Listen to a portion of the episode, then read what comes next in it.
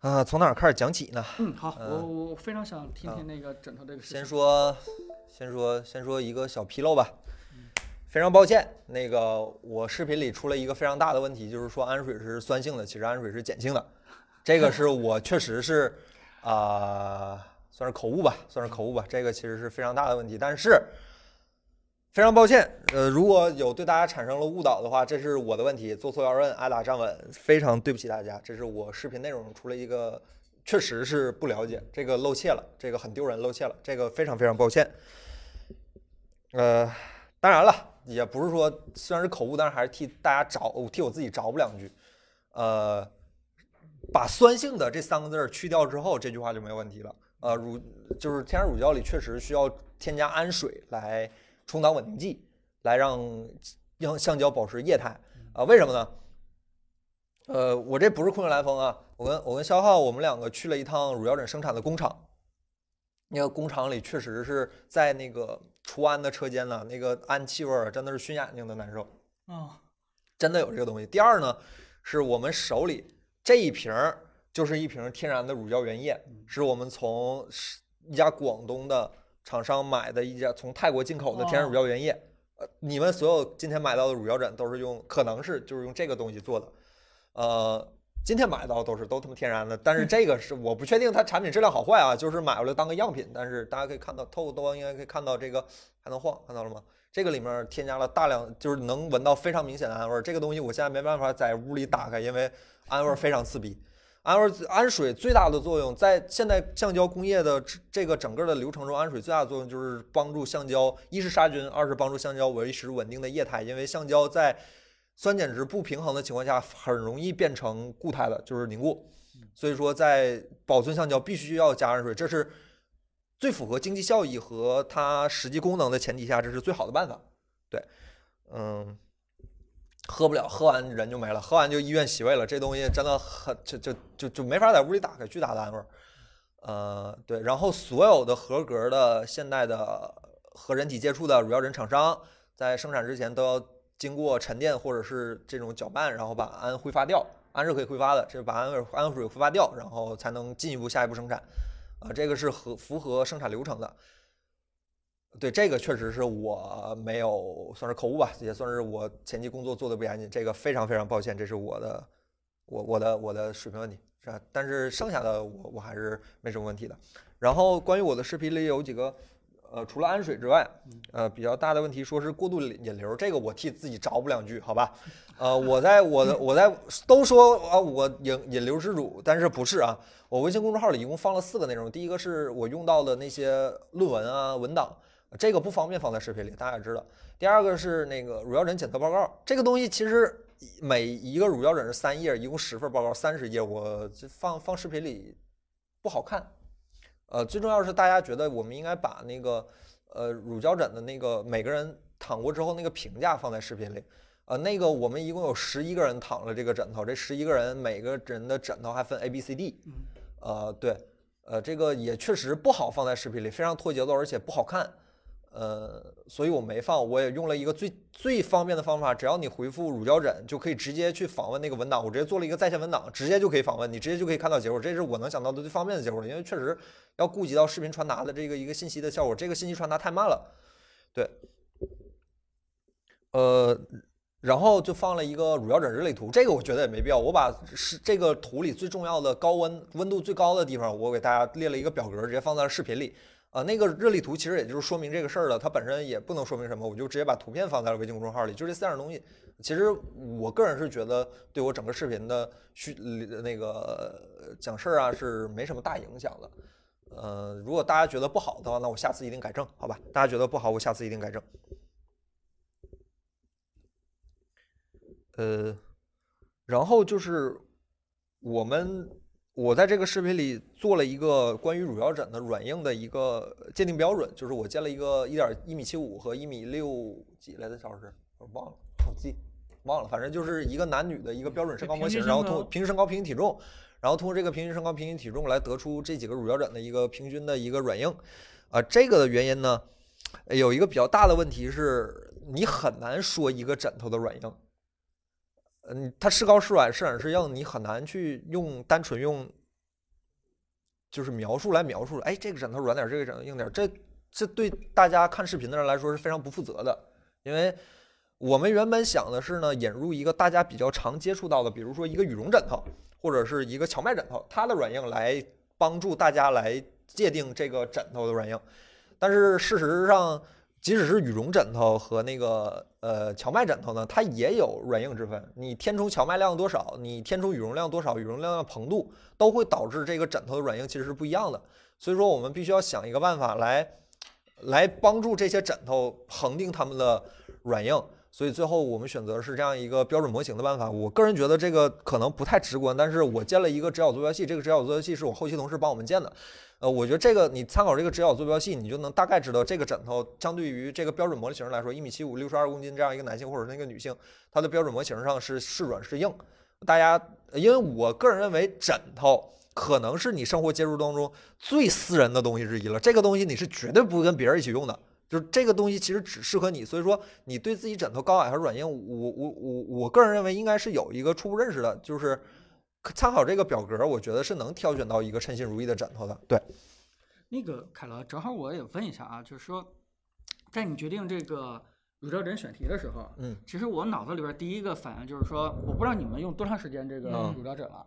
我我个人其实用的比较少，我我个人才用了大概两年两年左右的乳胶枕，但我还非常清楚的印象，这个这个两年前我用乳胶枕之前的这个感受就是，第一下躺下去以后，我就觉得乳胶就是一个最适合做枕头的一个材质。嗯，对，但是我为什么这么认为呢？我当时也在想，啊我为什么会这么觉得？因为我睡了这个父母延续下来的很长时间这个荞麦皮皮儿啊，包括这个后来我自己这个成家以后，这个呃一直在用这个羽绒的，嗯，我就觉得你刚才说那个回弹那个事情，对我我觉得枕头是不是应该用一个回弹曲线，就是说跟你头差不多重量的那个，就跟我们做那人体工学椅一样，在那个重量下，对吧？保持一个最好的一个回弹力度，并且还能有一定这个弹性。我觉得就是要找这种这个感觉的东西材料的话，好像就是乳胶枕最合适。你看这个全外皮的，对吧？啊，它就就觉得这个弹性就比较的差，对吧？但是呢，一到一到羽绒的呢，就是说一下就躺躺塌下去了。对，对吧？只有这个，呃，乳胶枕可能是一个跟嗯我们的头部重量配合的相对来说比较好其。实原本意义上来说，我是想做这么一个 A P P 的，特别希望输入身高体重，然后就可以帮你算出一个合适的。对，其实我挺想在你的这个节目当中看到有没有这样的一个回弹曲线啊，或者说，当然我不一定是回弹曲线啊，就是嗯用一些维度来简单来说一下这个各个乳但胶枕的这个回弹的确实没做到，确实没做到，这嗯是呃条件所限，而且。呃，有一个很重要的维度，就是它身高、体重和枕头软硬这三个维度是同时在变的。就是你嗯选不同不同的品牌枕头，然后你身高体重再一变，整个就会算法就会变得很麻烦。我当初真的想做这么一个东西来，啊，想了想，呃，做这个东西估计咱就得过年见了。我觉得 想一想，确实是，而且那个跟工厂那边联系说也是不太方便做检测，因为这个东西要专业的仪器来做这个曲线嘛，就是也是为了严谨考虑。呃明，白就没有再做。对明白，但是我觉得那个是，我觉得那个就我觉得我嗯那个那个呃，我们那个指表坐标系，我个人啊，平心而论，我还是觉得达到我要的那个效嗯果了。就是那个指表坐标系，不管是具体，甚至是具体的数字，我觉得都跟我们实际体验上那个感受是差不多的。那个枕头，那个在那上面显示比较低、比较软，那我们上身的时候也确实感觉是偏低偏软的。嗯，呃，那个就尤其是宜家宜老爷，那是真硬真高，对吧？呃又高又硬，所以说就就还挺那什么的。我觉得这个视频作为乳胶枕这个行业来说，我觉得还是我把我我在视频里应该讲清楚的事儿，我觉得我都讲清楚了，除那个安水的事儿，非常非常抱歉，这真是我我的问题。那剩下来说，我觉得还可以，嗯但是我看确实有一部分朋友说那个看了我的视频，有点儿还是不知道选哪个。呃，其实呃确实是这样，这个行业的同质化竞争比较激烈。呃，所谓的呃所谓的软硬，也只是我们做视频必须要区分它软硬，所以我们用了一种比较细致的用数字的方式来表达。你实际体验中其实只分偏软和偏硬。就是其实没有什么特别大的区别，就是只有偏软和偏硬。这枕头，哎，这几个枕头软一点，这几个枕头硬一点。那么在呃乳胶含量基本一致的前提下，大家都超过百分之九十，都符合国标，然后又没有甲醛的问题的前提下，我觉得单推某一个枕头是不严谨、也不合适的。呃，所以说我是选择按照软硬来，大家那你敢不敢说一句，就是啊，现在的市面上乳胶枕都差不多，对吧？大家这个直接按照自己最适合的软硬和这个你所手的这个，只要我我们评测这十啊款，这基十个品牌都嗯都这样，可以没问对，题。是不是就因为主要材质和整个的这个生产工艺，大家没有拉开这个太大质的一个差异呢？呃，对，其实是这样。那我给大家讲一讲，好吧？啊？好这个其实我我准备了非常非常那什么内容，就是首先就是这个枕头是怎么做出来的，好吧？是这样的，嗯，对，软硬真的是每个人不一样。我一直觉得天底下最私人的东西，你应该知道自己喜欢软硬，所以说我没有做特别那什么的推荐，很难推荐，很难推荐。就我我睡的跟森森睡跟彭总睡的可能枕头就不一样，很难推荐。这个东西只能说你偏软偏硬偏高偏矮，你去挑一下就可以了。呃，这东西是这样的，比如说啊，在在在在趁这会儿再打个广告啊，我们的枕头现在在那个购买链接里，大家进去之后跟客服对那个爱否直播这个暗号，然后客服呢就会把那个呃就会教你怎么买便宜的枕头，包括我们的手机壳，我们手机壳是下单立减啊，包括这个磁吸壳和这个相机壳，相机壳啊，大家可以去选择一下。偏高，宜家偏高，宜家雪高，那那个就是特别高，宜家宜老又高又硬，好吧？是这样的，这个这两种工艺呢，一种叫邓禄普，一种叫特拉雷。嗯硬一点儿的呢叫邓禄普，软一点儿呢叫特拉雷。呃，邓禄普呢这种工艺比较老，一九二零年就出现了，这已经用了一百年。这么老，橡胶本身就是非常古老的一个加工工业，工业四大基础基础用品嘛，钢铁、橡胶、煤炭和石油。这四样东西是维持现代工业的最需要的四样元基础元素，可以水风水火地，基本上可以用这种方式来命名。然后先说一下邓禄普，好吧？邓禄普呢是，就是比如说有，就比如说有一个瓶乳胶原液，往里加膨化剂，就是然后里加活性剂，往里加一些比如说抗氧化剂，然后往里加一些材料，然后开始高速搅打，把空气打进去，打成类似于，当时厂商跟我说了一个比较恶心，叫类似于像唾唾液那种泡泡状的。我我理我跟小浩我们俩理最后理解是法式蛋白霜，大家如果有做烹饪的话，知道那个法式蛋白霜上面可以画十字那种，打成那个状态。对对，鸡蛋清儿打泡儿，就鸡蛋清啊发泡儿做成那个状态。然后呢，景致这他们俩最大的特点就是邓禄普是完整的填充整个模具，先把模具的盖儿盖上，然后上面有个口儿，管子插进去之后一直往里怼，怼怼怼怼怼怼怼到怼到哦冒出来为止，怼满，拔出来盖盖儿，这样一个模具。登陆普从进炉子之前它就是满的，它跟特拉雷这点是最大的不一样。哦然后它整个发泡过程已经在进炉子之前就完成了，接下来进炉子一百二十度高温蒸三十分钟上蒸箱，这个过程在橡胶工艺上被称作硫化。呃，对，其实那个你前期的添加剂里还有一个东西叫硫磺，硫磺的作用，所谓的橡胶硫化就是让橡胶从那种液态或者软软的状态切换到这种高弹的或者很坚硬的。大家日常用橡胶制品的话，可能有时候比如轮胎很坚硬，比如说乳胶枕呢就很软弹，就是硫化这步过程让整个橡胶静止发生了变化。呃，别听硫化就害怕，这是现代橡胶工业用了将近一百年之后都一直在用的一个步骤。对，然后会有一个脱硫过程，然后拿出枕头之后，模具一摘，夸一个大馒头，接下来一个大枕头，然后放水里洗，洗完之后，呃，为什么不推荐大家在家水洗这个枕头呢？因为确实很麻烦。你看工厂的工厂那一个光脱脱干的一个产线，我估计就得有个几十米长。先挤压把把枕头里的水挤出来，然后再烘干，烘干之后修剪剪边儿，然后看质量有没有问题，然后就可以出厂了。嗯呃，这枕头上这个洞是干嘛的呢？就很多人在问，枕头上这洞是干嘛的呢？这个洞啊，有些朋友会跟你解释说，这个洞是里面是加热棒，帮助整个枕头更加均匀的升温。啊，其实不是，这个枕头，这个我我这个是问的那个呃工厂的技术人员啊，有问题你们去找他，我不负责啊，我只负责传达。但是我确实问了，这个洞呢，一是调节枕头的软硬，洞越大，比如洞越多，洞越大，这个枕头就更软一点否则你可以做成一团死的，那就嗯就一团死。然后二呢是让橡胶在发泡的过程中有一个依靠，就这个洞插进之后会让它有一个依靠，会让它发泡更均匀一点这个洞其实就是这个作用。他他我问了一下，这个是不是什么加热棒导热？他说没有，没有没有什么这方面感觉主的。对要还是调节软硬。对对对。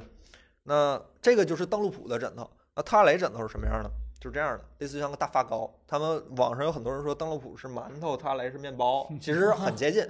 但是这两个功能，这两个工艺是完全不一样的。它主要依靠发泡剂，而这个呢是物理发泡的，在哦乳胶原液里加入那个皂类物质，那种皂类物质，这个是活性剂。然后加入之后呢，也是活胶打，加完之后也打成那种泡沫状的东西。它只注模具的一部分，而且是开盖注。你知道刚才那是拿管子怼，嗯这个只倒一小块儿。我视频里应该有那个镜头，就只倒一小块儿，盖儿盖上之后，开始抽真空，把整个模具抽成真空的状态，近似真空吧。然后那个就看这个泡泡就鼓就鼓起来，嗯，鼓起来之后，降温，急速降温，零下三十八度，把整个嗯泡泡固定住，冲二氧化碳，让泡泡从液态变成固态，然后接下来又是加热、清洗、脱水哎呦，出厂。这工艺啊，对它的。它的工艺是远复杂过邓禄普的，所以就是一般特拉雷的售价产线的它产线价格也高，它售价也高。东南亚是没有特拉雷的，只有邓禄普。就是邓禄普的产线其实产能它的产线并不复杂，所有东南亚只有邓禄普没有特拉雷，国内有特拉雷，特拉雷工艺是欧洲那边过来的，好在哪儿呢？透气。你可以大家可以看到这个截面儿，就是我视频里也有，大家可以去看我视频，它截面儿这个孔儿非常大，所以更透气一点。然后特拉雷相对来说，一般来说都比邓禄普软一点，但是我求证了一下那个工厂的厂长，这个玩意儿特拉雷这个枕头是可以做成这样的，可以做成这么硬的，，对但是但是没人做，对。因为你没法区分的话，你就不好卖钱，对，所以说一般来说，特拉雷枕头都会比邓禄普的枕头更加柔软，然后更加透气一点，更贵一点。嗯，因为它代表一种更先进的，也不好说更先进吧，反正就是一种更更更新的一种生产工艺。对，对，这是。因为我因为我本身就是学自动化的嘛，我知道，嗯就是在工厂生产中，每多一流水线上每多一道工艺，成本都是指数级增加的，对对对不是不是单纯的说我多了一个工艺就加一份工艺的还有一个还有一个，对，好像爱否好多人都在工厂都在生产线上待过，就是呃，这个的加热是用水，是用蒸汽，这个加热是用油。是用加热油，因为先冷后热，它要求更高一点。这个东西是用加热油，但都是一百二十度三十分钟，上锅时间都一样，都得用高压锅。对，这个就是这样。然后呢，其实还有一个问题就是乳胶的这个，我视频里其实想讲，但是我觉得有点拖大家时间，我那视频已经很长了。就是橡胶原液的产地，我视频里说我们的橡胶原液绝大多数都是产自于呃泰国，东南亚确实这样，就是泰国那边产的多，就整个就是东亚半岛那边产橡胶产的多，因为橡胶这个东西比较适合活在十呃纬度十五度以内的热带地区，它是一个嗯热带经济作物嘛，它本身也是呃世界工业的一个重要的物资，它本身也算是一种战略物资，包括轮胎、什么传导带，包括一些就太多东西要用到橡胶了。呃，中国是有橡胶生产的，呃，中国的橡胶集中在海南、云南和广州、广东那边儿，这这几个地方温度比较高。这个要讲一个非常伟大的故事了。咱们国家按理上来说是生产不了橡胶的，因为种不了橡胶树的，因为咱们纬度太高了，气温不够。然后因为咱们经常遇到台风，嗯，台风对橡胶树的损伤也很大，咱们是生产不了。但是当时呃，咱们的党中央那边一直说这个东西算战略物资，一定要大力发展，这个东西绝对不能让人受制于人。呃，然后新我记得应该是农垦集团在新在广海南开始试种橡胶的林，然后当然前期效果很不好。然后橡胶既作为经济作物，它第三年才开始好像才能开始割胶，如果没记错，第三年、第五年才是开开始割胶，前期几乎是不计成本的、不计人力的在投入，最后成功的实现了在中国大陆上种植了比较不错的橡胶的树，包括在云南的西双版纳，包括在海南，海南其实比较多，然后包括在广东对海南有，这些地方都有咱们成片的橡胶林，现在可以去看到。这个其实是很神奇，就是可以说是违背了自然规律一件事儿。因为道理上来说，橡胶在咱们这个温度是活不下去的，但是咱们通过改良品种啊，包括改良培育技术啊，都已经实现了橡胶的种植，呃，也不用再受制于人了。因为橡胶就假如说有一天真的有一天有点什么事儿了，其实是很危险的。呃，当然了，我求证一下工厂的工作人员，这个咱们也别一味唱赞歌。他们跟我说是海南的橡胶呢，在发泡率上会照东南亚的稍微差一点点，不是不能用，但是橡胶作为一种很成熟的经济作物，它在全球范围内都有很大的市场流通，所以说没有必要说，呃，还是以质量优先吧。现在这个情况下还是以质量优先。我们可以有一个 Plan B 嘛？对对，这是一个非常非常重要的 Plan B。对，呃，希望有一天能看到咱们海南橡胶的。事实上，嗯海南的橡胶的技术是非常非常发达的。这个世界上第一批钨胺橡胶就是出自海南。啊，可以有对现在已经有钨胺橡胶了，包括枕头、包括床垫儿都已经在海南已经开始，已经哦开始面试了吧？就是这么说吧，面试了。对，对，非常非常可以期待。让令人特别棒的故事。呃，还有什么？我看看啊，其实还有好多东西可以说。然后就是橡胶原液的这个价格，呃，大家其实如果有关注这个行业的话，橡胶乳胶枕这个东西，这个价格照大概五年前是下降了很多很多的。一哦方面得益于市场竞争，一方面是橡胶的原材料降价了。大家可以去看一下，呃，期货，橡胶是在在中国金融期货交易所是可以查到这个橡胶期货价格的。橡胶的期货现在相较于五年前还是八年前下降了大概百分之八十的价格，这也导致了整个市场上的橡胶枕的价格也在下降。今年呢，因为疫情的关系，就是橡胶手套这个东西脱销，所以说整个乳胶的价格反而上涨了一点儿。这是呃世界大环境影响一个小的小的产业的 一个小小的例子，挺有趣的。对，我们的枕头也可以买期货，对吧？对对对对，这个其实橡胶期货是非常成熟的。对他他我问了一下，这东西有没有影响？他说是有的，就是也受期货的影响。对，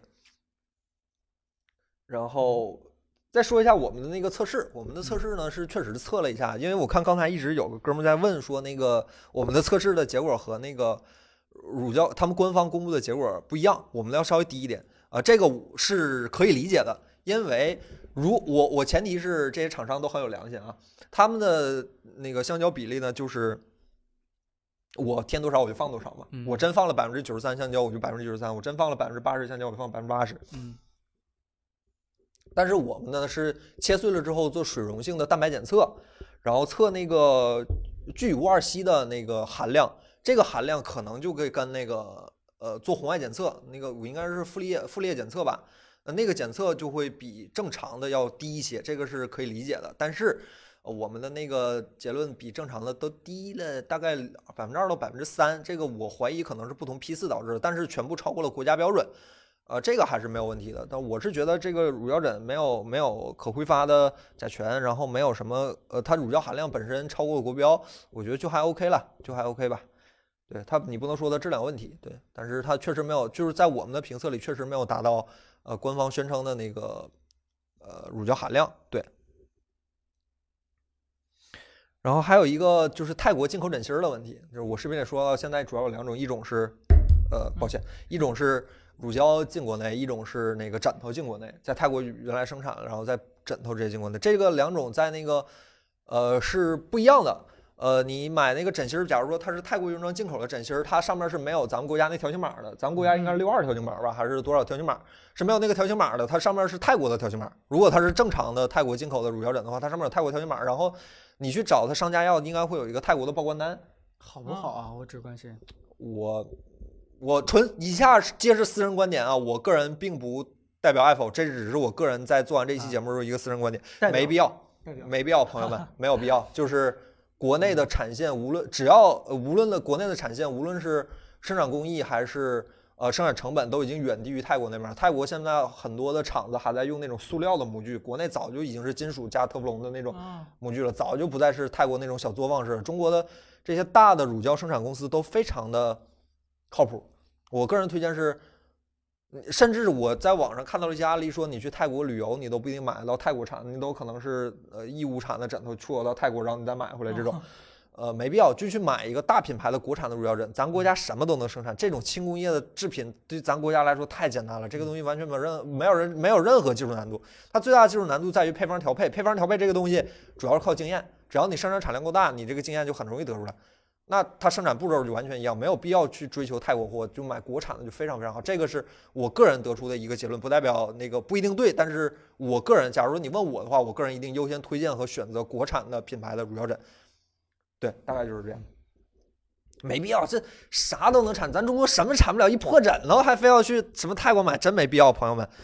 那个我知道邓禄普那是斯里兰卡的，我不知道，不确定。斯里兰卡我这次买到的这些样品里，只有邓禄普的，就是邓禄普品牌的那个邓禄普枕头是斯里兰卡生产的，呃，感觉上也就那样，就是稍微软一点儿，就也就那样，没什么，没有比较出什么特别大的区别来。对，朋友们，挺贵的，邓禄普那一枕头四五百吧，我买的时候好像四百八十多，那枕头好像是不是一家最贵就是它最贵，没必要，这挺好的。这今天都不用说今天带这几个，就是我正常测那几个国产的枕头也都不错，至少乳胶含量够，没有甲醛，然后软硬什么的都都很丰富的调节选项，然后尺寸也够多。我自己觉得网易那个就相当舒服了，嗯然后反而你看就。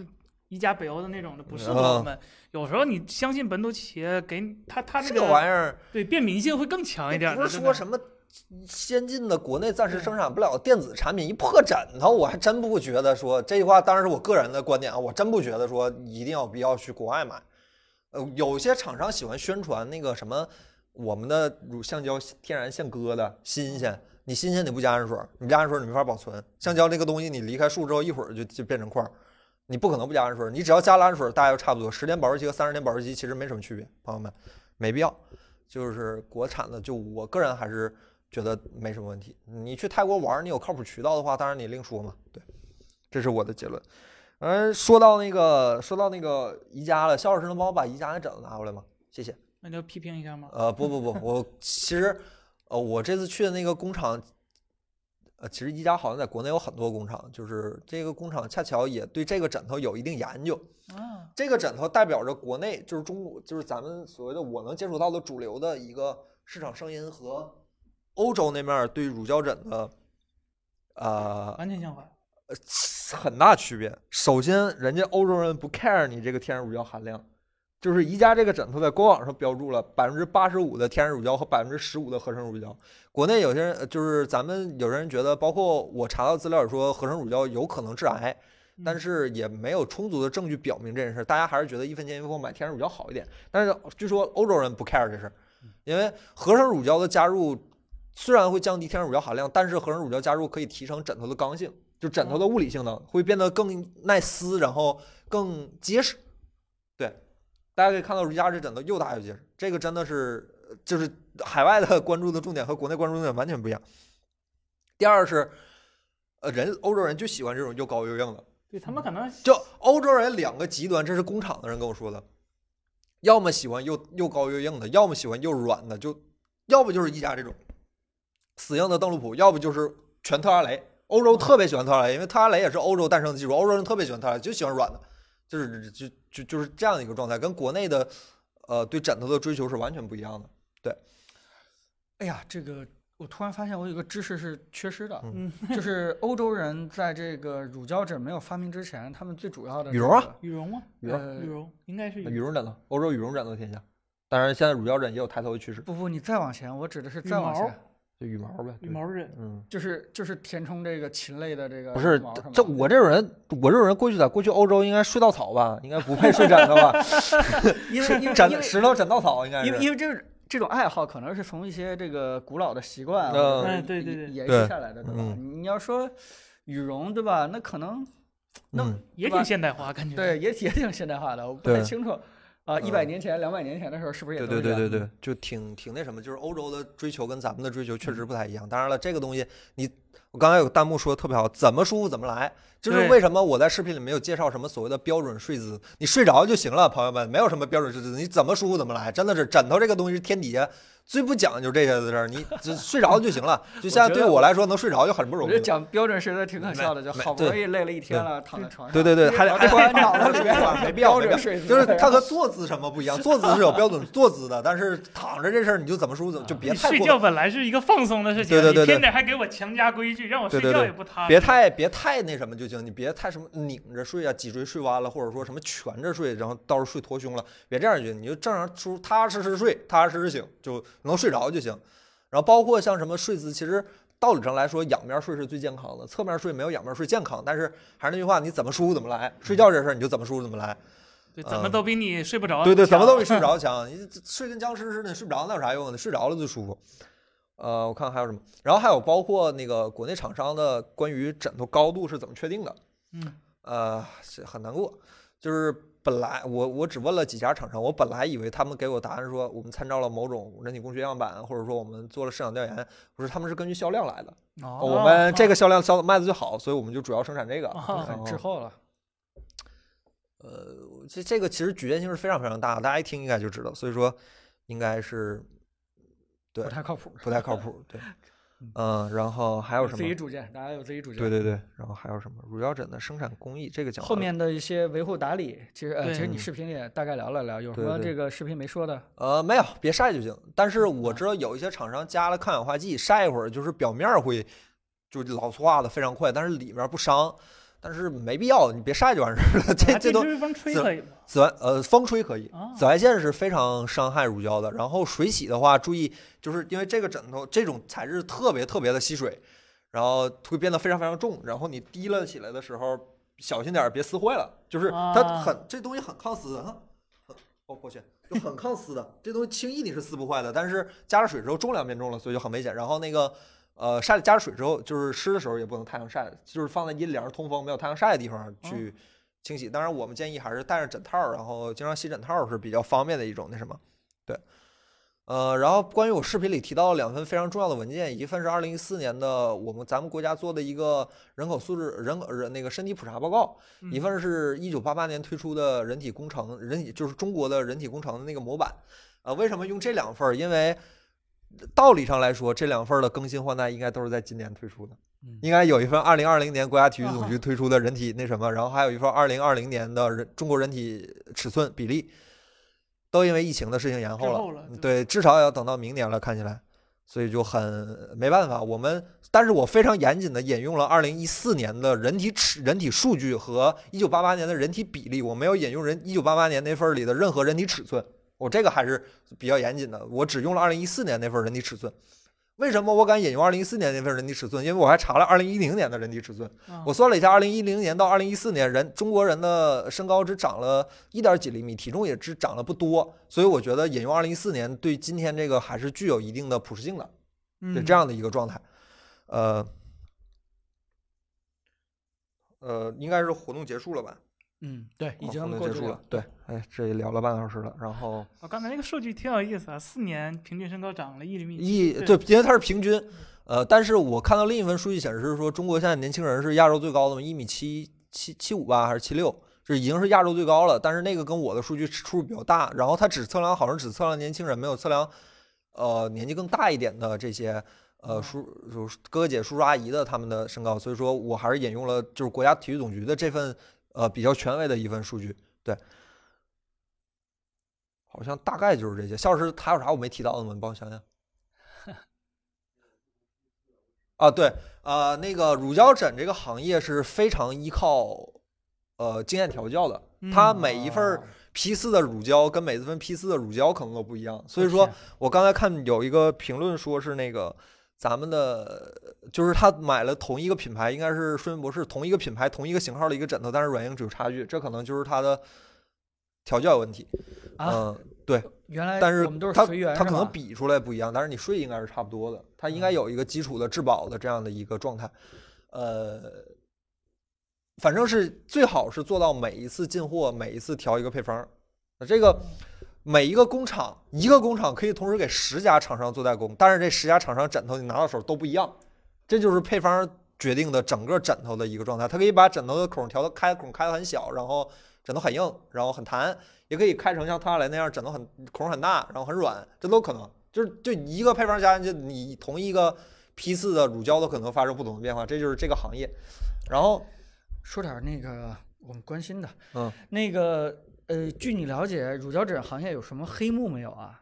有什么这个这个厂商经然后常会主要还是添加合成乳胶这事儿。本来还想这次特别开心的，说万一哪家查出来我喷他一顿，结果发现这都没有，还挺守规矩。啊它挺守规矩，可能也是我买的都是大品牌，确实都能小小是大品牌。作坊那种小作坊可能有。大家想，呃，现在的国内的乳胶厂商主要分在三个地方，就基基本都在扬州，就不是基本都在江苏，就是大厂商都在江苏。然后义乌有一部分，义乌这一部分呢，成分比较可疑，他们的呃哦胶呢就也不是什么好胶啊，然后 不是每一家，是义乌这个地方它出产的乳胶枕，我听说是有一部分是不是很合格的。大家在选购的时候可以看一下产地，如果产自听江苏的厂商说的，江苏啊、扬州、扬州啊，扬州是中国比较大的一个乳胶枕产地。然后啊宿迁，我们这次去了宿迁的一个厂家，然后宿迁那家是做特拉雷的，呃，就差不多这两家看着是比较正常的。对，你这段会不会接下去？希望吧，希望，反正就是这么个事儿。对，你你你去过义乌吗？呃，没去过，那你可能以后是以后有机会去看看，套麻袋就去了是吧？这下义乌火车站就被人直接蒙着眼睛套麻袋，然后再睁眼睛就十个人拿着枪指着我，你说啥来了？这种这样一种状态是吧？打十三枪临走还说吐口痰，就这样的一个状态。然后大概就是这样，应该是没有什么其他可讲的了，没啥了吧？小石，抗氧剂说了。就是其实还是那句话，加了抗氧剂呢，也只是说你在晒太阳晒时间长了，它表面儿会有一个呃脱粉，就是粉化，呃，但是芯儿不会有什么问题，就是可以提升枕头的使用时长。但是我依然不推荐太阳晒，因为太阳晒对枕头本身确实有伤害。呃，我如果没记错的话，刚才有一条弹幕问我那个小米的枕头怎么样？我不好说，因为我们中奖了。肖老师能把那个要不要说呀？啊，你是啊你肖老师，肖老师说嗯啊，肖老师是这个项目是完成的，跟我我们俩是这项目是我俩做下来的。啊，其其实是这样的，就是最开始他们在推广那个特拉雷的时候，他们就想着把它折叠起来，这样方便旅行的时候用。啊，然后他为什么后来不做了呢？就是因为它折叠起来之后，嗯，它展在库房存放时间长了之后会蓬不起来。对它可能三周左右它就不行了，所以我给大家演示一下。啊，你接着说，嗯，它可能三周之后你再打开它，它可能永远都蓬不起来了。你的意思就像我我们抽奖中的那我个我们正好买了一个库存三周以对上的产品，对，就是它它所有的枕头都是抽了真空之后这么卷着过来的，嗯都是这么卷着过来的。我我今天给卷不回去了，就卷卷大概这么一小捆儿，这一个枕头能卷成这么一小捆儿。对，然后它为什么要这样卷？就是因为方便运输。所以方便运输，然后环保。对，就是小米，我可以很明确说，小米的供应链如果不猜如米家乳胶枕，如果供应链没猜错的话，肯定是八 H 的。嗯，八 H 那个枕头也是卷卷的，只要空气一进去，砰一下就蓬起来。小米那也没蓬起来，很尴尬，很尴尬。然后就是库存时间。对，可能是库存时间长了，嗯然后八 H 那就没什么问题。然后因为确实没时间找售后那个枕头，我们就没在，我们也没提，我们也没说，就可能是我们中奖了吧。其实找售后是能给给解决这个事儿的，嗯我们确实没时间找。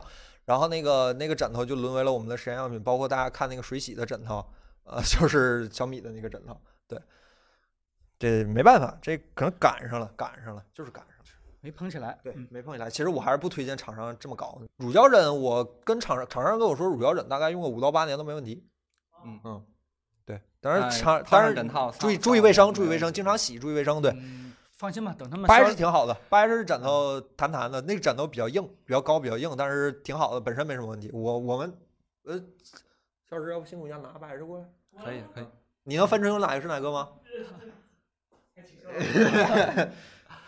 没事，等那个厂商卖不出去枕头，销量有压力的时候，就该告诉你们那个对。乳胶枕要勤换。对对对，枕头确实是得勤，也不用勤换，就是我我咱们国家有一些用枕习惯确实是不太好，比如说荞麦壳的枕头，就也不经常，那东西你也没法洗，你只能拿着晒一晒，晒也不晒，就就放在那儿，对，就还是我我岳坤跟我说，因为那个岳坤有这方面的联系渠道，他跟我说，医生说，假如你长时间不换枕头的话，对耳朵的卫生特别不好，包括对头发也不是特别好，还是要注意卫生。对，这就是八 H 的，软软的，就比较八 H 枕头比较硬，比较弹，对，它比那个双云博士还要再硬硬不少。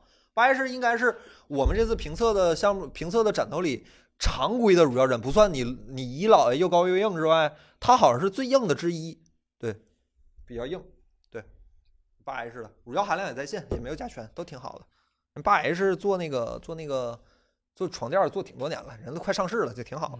嗯哎，这期节目做的是最困的啊！对这个真的是拿一个枕头上来就想，这稿写了我两周，光那个就是你们觉得看不懂的那个平原之友做游戏那个那个标准，我就整整想了一个礼拜，就白天想晚上想，最后终于想出那个这个做游戏了。呃直接洗可以，可以手洗，你尽量别洗，因为这东西会变得非常重，你甩干的时候可能对洗衣机有点危害。你就这样手洗，手洗搓一搓这个东西，你挤一挤，搓一搓，都都很那什么，都很结实的。这个东西你看，都很结实的，不会坏的。然后那个就是重了，就是注意提起来的时候别撕坏了，因为这东西洗完之后变得非常非常重。对，没问题。就是在制作过程中，他们有一个甩干的过程，嗯那个时候他们用的是很大，工业级的甩干机，而且里面大概有个几十个枕头放在里面，帮你平衡那个重量。对，你这单个的是不大嗯行，可能会把洗衣机给甩脱。对对对对对，尽量别机械，不是不能机械，能机械。这玩意儿真比我想，我真以我没做这个视频之前，我真以为这个东西就是类似于像海绵枕头，软软的，躺进去陷进那种，没想到这玩意儿还真挺结实的。说句实话，好吧，我也是对这个行业确实是从零到现在就是了解了这么长时间。对，发黄没事，发黄是正常的，因为你正常的枕头要受到光的照射嘛，你屋里也有紫外线什么的，就没问题。发黄没问题，就是别表面别有什么粉末啊、开裂什么的就可以，没问题。乳胶枕发黄是正常的。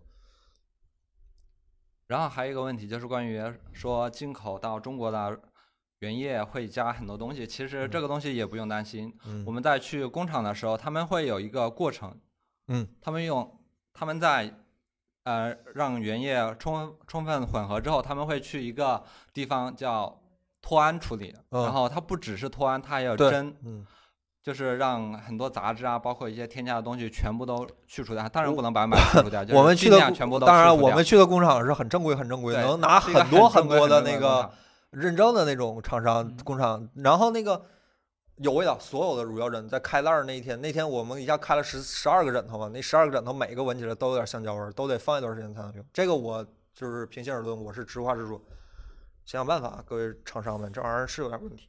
当然了，这个最好只有橡胶的味道，因为这个是正常。再有什么其他的味道，可能就不太正常。比如说有橡胶什么淡淡的奶味儿，那绝对不可能的。你闻橡胶是啥味儿，这东西就是啥味儿，因为这东西应该只有橡胶做，它里面不应该有其他东西。对。然后，呃，还有几个有趣的事儿，就是呃，我知道很多厂商喜欢宣传自己有那个什么，呃，那个呃认证，各种各样认证。那个，如果你看到有那个有一个认证叫 ECO 的话，你可以特别关注一下。这个认证相对来说没那么简单，没那么水。有几个认证特别水，我这里不点名了，好吧？但是 ECO 这个认证应该是比较靠谱，它是欧洲的一个母婴认证，就是这通过这认证之后是可以给小婴儿用的，呃，就稍微靠谱一点，可以看一下这个认证，好吧？绝对不会有什么奶味儿、什么奇奇怪怪的味道、什么椰子味儿，这这个东西怎么可能出椰子味儿？它又不是椰子，朋友们，就是只会有像正常来说只应该有一定的橡胶的味道，这味儿还不能太大，太大的话你就去找售后，它一定会有一定橡胶的味道，因为它本身就是橡胶做的，然后再加上在袋儿里密封了那么长时间，它肯定会有点橡胶的味道。对，还有叫 OEKO 这两个认证，好像是 OEKO 那个我有点记不太清，但是 ECO 这个认证我记得是应该算是比较不那么水的一个人，当然再怎么那个什么，还得我确实还是很希望国国标有一天正式推广了，然后这还是得靠国标来约束这些事情。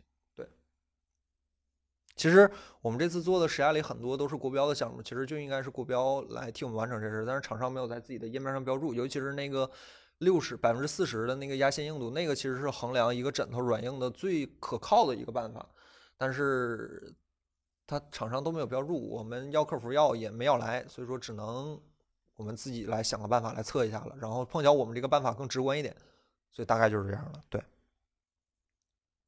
价格这种事儿，你今天买到了的话，价格就比较合算。正常来说，我觉得这一个枕头别超过五百吧，四五百，嗯四百多应该就能买进口牌子了。如果你对进口有一定的喜欢的话，那你就去买进口，四五百块钱也差不多了。再贵，感觉就可以去买好的羽绒枕了。对，其实羽绒枕也是 挺靠谱的一个选择，就是枕头这个东西啊，你还有羽绒加橡胶的，你你睡哪个舒服你就买哪个，这个东西你没必要勉强自己啊。乳乳胶枕好，我一定要睡乳胶枕，没必要。你睡羽绒枕舒服，你睡荞麦壳枕头舒服，只要你注意清理卫生，你就睡荞麦壳的没有问题。这个东西怎么舒服怎么来，就还是那句话，怎么舒服怎么来，朋友们，怎么舒服怎么来。哎呀，几千块的乳胶枕有什么区别？不知道啊，这次没买几千块的，还是你就说这个一百块的和四五百块的没什么区别，呃 可以这么说啊。差不多吧，反正就牌子硬点儿。邓禄普人家一九零几年就开始，好像一九一九几几年就开始做乳胶枕了，牌子硬点儿，就这样。斯里兰卡产的，进口的。斯里兰卡那国家什么状况我也不太清楚，我确实不太了解这个国家，好像是是是在印度旁边的国家吧，我真的不太懂，反正就就这样吧。对，嗯。对，有有，就是与这枕头这个材质，枕头我还是那枕头是天底下最私人的东西，这个东西你不会跟任何人分享，所以说只你遵守你自己的最喜欢的，你甚至可以睡个木头，因为以前我记得司马司马迁吧，还是司马司马迁还是司马光写书写写《资治通鉴》还是写《史记》的时候，就拿个圆圆的小枕头直接枕枕头后面，枕枕脖子后面，然后时间一到，那枕头滑下去就起床开始继续写书，哎，就是这个你也人家睡得着就行，对不不，吧？你也别说个性化，其实嗯大家都希望你来推荐最舒服的，对吧？你把这个你认为最舒服的东西推荐给大家，然后大家自己会做判断。嗯，被椅子喷怕了，不推荐了，不推荐了。反正就就是这次我们确实也没有，呃，也没有更更体验，就是除了软硬和高矮上体验之外，也没有感觉到更大的区别。感感觉这个行业还是有很大提升空间，尤其是在人体工学这个部分，我觉得所有的乳胶枕的这个 S 型的设计都应该参照人体工学的一个大数据的一个衡量。但是现在看起来还是大家还是以销量作为一个主要的衡量标准。这个是所有的行，我们买到我们消耗老师去有量的这个尺寸，所有的这次我们买到这些 S 型的乳胶枕，基本上都算是一个，甚至我怀疑都是一个模具里刻出来的。就本质上来说，它们的尺寸上没有什么不同。你不压它，你它它尺寸都是一样的。嗯所以说我们才做了那个有必要的压线测试，因为那个才是决定你最后躺上去都是实际效果。啊，对了，忘说了，啊，这个非常重要。刚才有弹幕有人说那个不是评论里有人说我们测的那个有人睡高就是 S 型嘛，有人睡高的这面，有人睡低的这面。我们测的是中间这块儿，就是凹下去的这个部分，因为这个部分和你的脑袋是直接接触的，啊、所以说我们测的是这个部分的压线，它能够决定你最后是这么睡觉还是这么睡觉，对吧？这是最重要的，所以说我们测试这个部分，而且我们也确实考虑到了量高量低怎么量都不对，所以我们最后取中间的这个最矮的这个部分，因为你最后脑袋枕到的，你你正常枕的话，脑袋一定是枕到这个部分的，对。OK，继续话题。对然后我，然后肖老师帮我统计了一下，有一些弹幕朋友提出的问题，我这儿就是评论的朋友提出的问题，好吧？呃，我这里也回答一下。呃，有位朋友问趴着睡怎么办？你你是你否两个朋友喜欢趴着睡？你肖老师和那个子章，他俩都喜欢趴着睡。千万不要趴着睡，对身体真的不好。趴着睡对颈椎和脊椎的伤害其实特别特别大。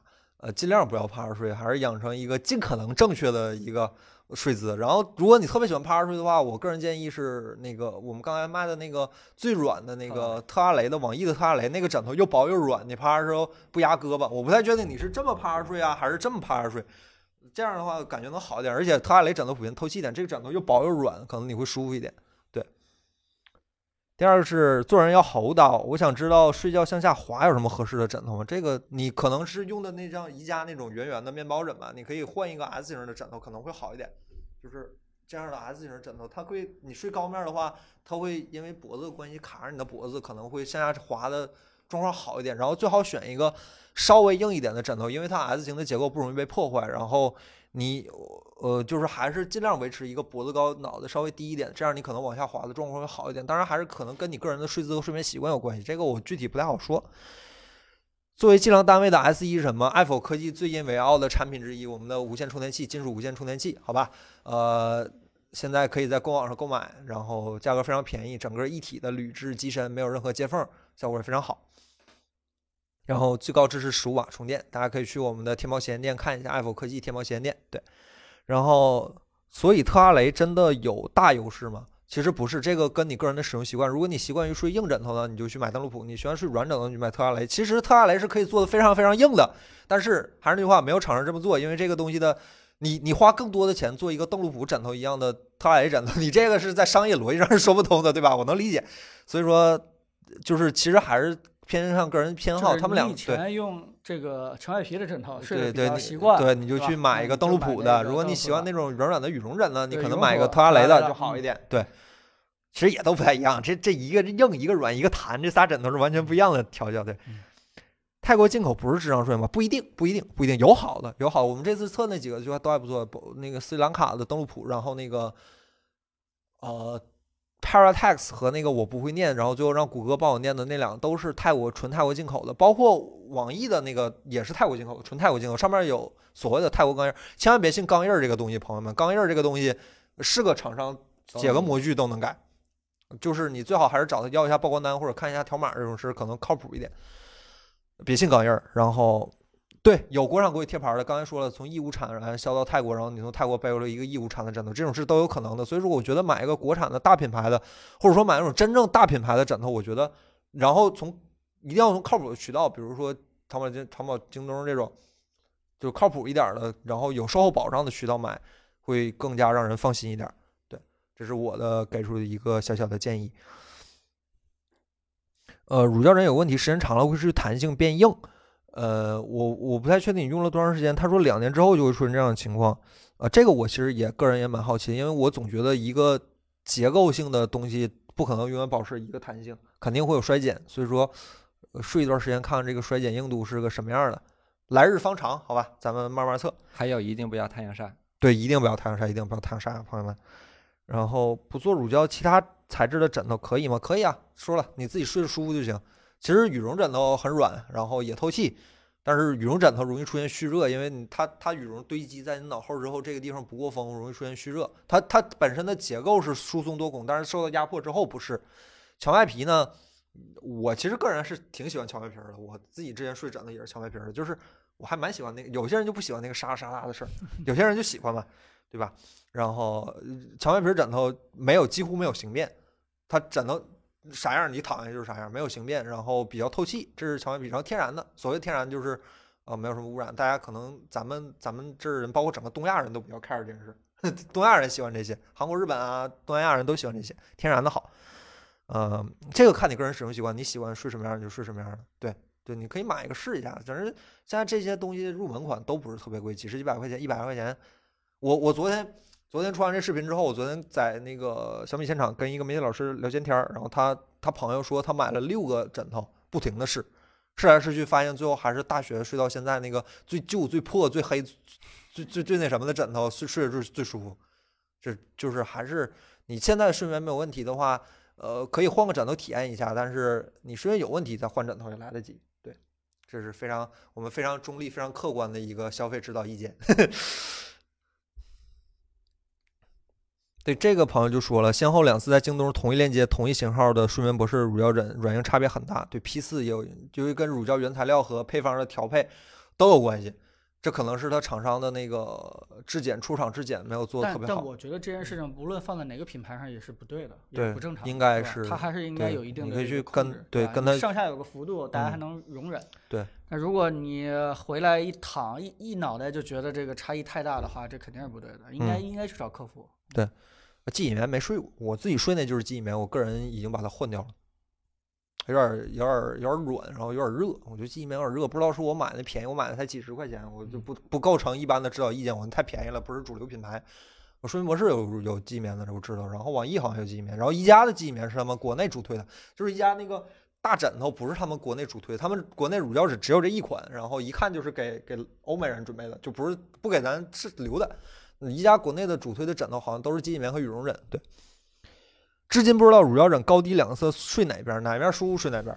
当然了，如果你硬要挑的话，理论上来说应该是矮的那面是平躺着，然后高那边是侧躺着。对，看你个人的使用习惯。当然还是那句话，哪边舒服你睡哪边。对。乳胶发黄怎么办？很正常。假如说你的乳胶的软硬没有发生很明显的变化，那你就正常用就没有什么问题。假如说表面已经出现了甚至是发黄、开裂、掉粉末这样比较严重情况，那你可以考虑换一个了。对，主要还是看你芯儿有没有受到影响。乳胶枕使用寿命一般是多久？我查到的比较好的乳胶枕基本是五年以上，至少是五年以上，应该是五到五五六七八年，差不多是这样。然后有一些枕头里会添加抗氧化剂，这个寿命会更长一点。但是我个人建议还是五年左右吧，我我保守一点推算是五年左右这样的一个状况。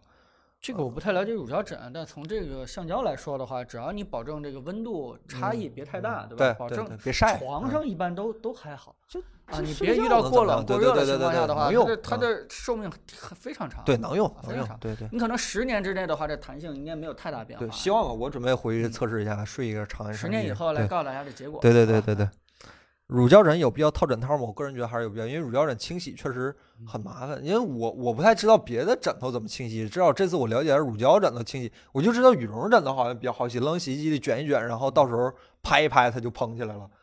但是好像羽绒这个乳胶枕确实清洗来说能洗，但不是很方便，还是推荐大家套上枕套之后带枕套直接清洗会方便一些。嗯对。哦，好，我这是搜集到的问题差不多就是这些了。然后最后还有一个朋友跟我说，可以关注一下一个海南产的一个乳胶枕品牌，它是农垦旗下的，到时候再关注一下，好吧？我对咱们国内的乳胶枕的一些品牌还是非常非常感兴趣和有信心的。我总觉得只要你原料做好，那你这些东西剩下这些都不是事儿，一破产线几十万就干下来了，那这不叫钱，朋友们不叫钱。这当然我个人观点啊，我个人观点，我个人观点。而且乳胶枕在国内的这个嗯市占率、普及率还还很低呢。嗯，这个市场还是会吸引很多这个对对对国内的企业老板对呃往往里边扎。对然后我看那个按摩颗粒有用吗？我看弹幕有人问。其实我们这次只买了一个网易的，因为我觉得同一个品牌就是不同的枕型最好买同一个品牌对比，这样比较比较客观一些。然后我就买了个网易同系列的，一个带尖儿，一不带尖儿。哎，睡起来我们感觉确实感觉上非常的不一样，但是没感觉到有按摩的作用，就是 就那玩意儿，说白了就那玩意儿。但它跟普通款其实有差别的，就是它它的差别就是它的上面是没有孔的，没有它扎的这种孔的。对对，它那那是实心儿的，它表面没有那种的软，它这个要更硬一对，点它稍微点，硬一点，但是高一点硬一点大，嗯。就是洗干起来可能就是没这个干得快。网易的枕头在我们这次评测样品里也算是偏软一点的，所以说我怀疑可能用硬一点的枕头会有更大的区别。但是我总觉得没什么，就你买正常枕头睡也一样，你喜欢买一个那个，我们这次一百二吧，买一回试试也是，我是感觉睡不出啥区别。我很直接的说，我是感觉我个人是没睡出什么特别大的区别，我同事也是普遍也是这么反馈的。然后说那个荞麦的枕头要没法洗，用了几年也是换枕套。对，但是我知道荞麦最好是拿着可以晒一晒，然后重新缝个枕头进去。我不太确定，对，使劲啊拍打，对，太阳晒一晒，天然的杀菌嘛，对，晒一晒什么的。但乳胶枕千万别晒。哈哈。对对对，好，还有什么？呃，PE 管枕没试过，我总觉得我那玩意儿硬不硬，我也不知道。我总觉得一个小管儿一个小管儿在我脑袋下面，要是那个没哪个没学好扎我一下，我不知道，没睡过，没睡过，不知道。但是我知道那个管儿的枕头有一个特别好大、特别大优势是，好像有一些会送你一部分替代管儿，你可以自己调节它软硬。你觉得硬一点，你就多塞一点进去；你喜欢软一点，你就拿住一点来。听起来还挺挺想尝试一下的。对对对，就这玩意儿，你不是一个系列，你没法横评，你不能拿一个一千块钱的羽绒枕和一个一百块钱的乳胶枕比，你这不公平。你同同同的那个同价位的又有很多的区分，比如说羽绒，你的天容量、你的蓬松度、你的压缩度。呃荞麦枕，你添荞麦的多少？你添一斤荞麦和添两斤荞麦的硬度肯定不一样嘛？就就你很难做，你除非直接做一个这样类型的片子，否则你很难做横向对比。对，对，也还是为了严谨做考虑。呃，我们的那个乳胶枕的活动应该已经结束了啊，就只有那一个小时，你来晚了，下回吧，有机会下回吧。就屁管枕头确实是不知道，没睡过，以后有机会吧，以后有机会吧。床垫推荐乳胶吗？不知道，没睡过，不知道。反正我的世界，我概念里从小到大接触到最大的就是说席梦思是最舒服的。都是乳胶枕我都是这几年才接触的，不知道，不知道。呃，乳胶床垫我我也没接触过，但是我在宜家使劲试了试了试，嗯，呃，还是觉得太硬了，对，没有没它有它薄是吗？所以硬，还是说它不够厚硬？就感觉人的重量压在上面的那个弹性对，不如那个弹啊簧来的更加的这个。还是得买席梦思。我的世界里，反正就是广告一直说席梦思最好，我就觉得席梦思最好。到时候啊，床垫没法测，床垫条件有限，没法测，到时候再说吧。嗯，好，啊，今天我关于我枕头差不多就是这样。朋友，嗯你那视频什么视频？啊，没事，看你安排。我们后面聊什么？那咱就聊新闻吧。那咱就好的，好的。对嗯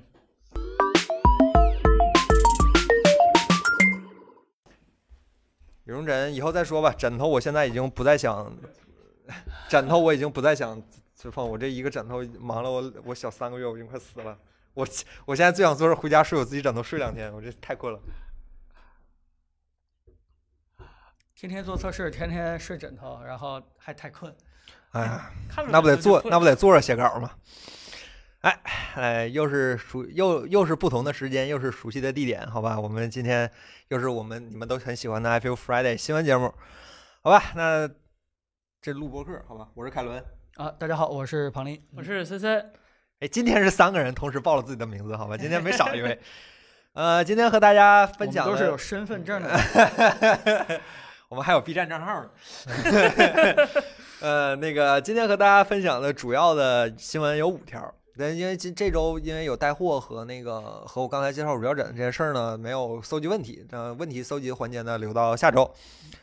这周主要的新闻节目有红米昨天发布了旗下今年应该是今年最后一批新机了吧？红米 Note 9系列，包括红米 Note 9、红米 Note 9 Pro 和一个 4G 版的红米 Note 9。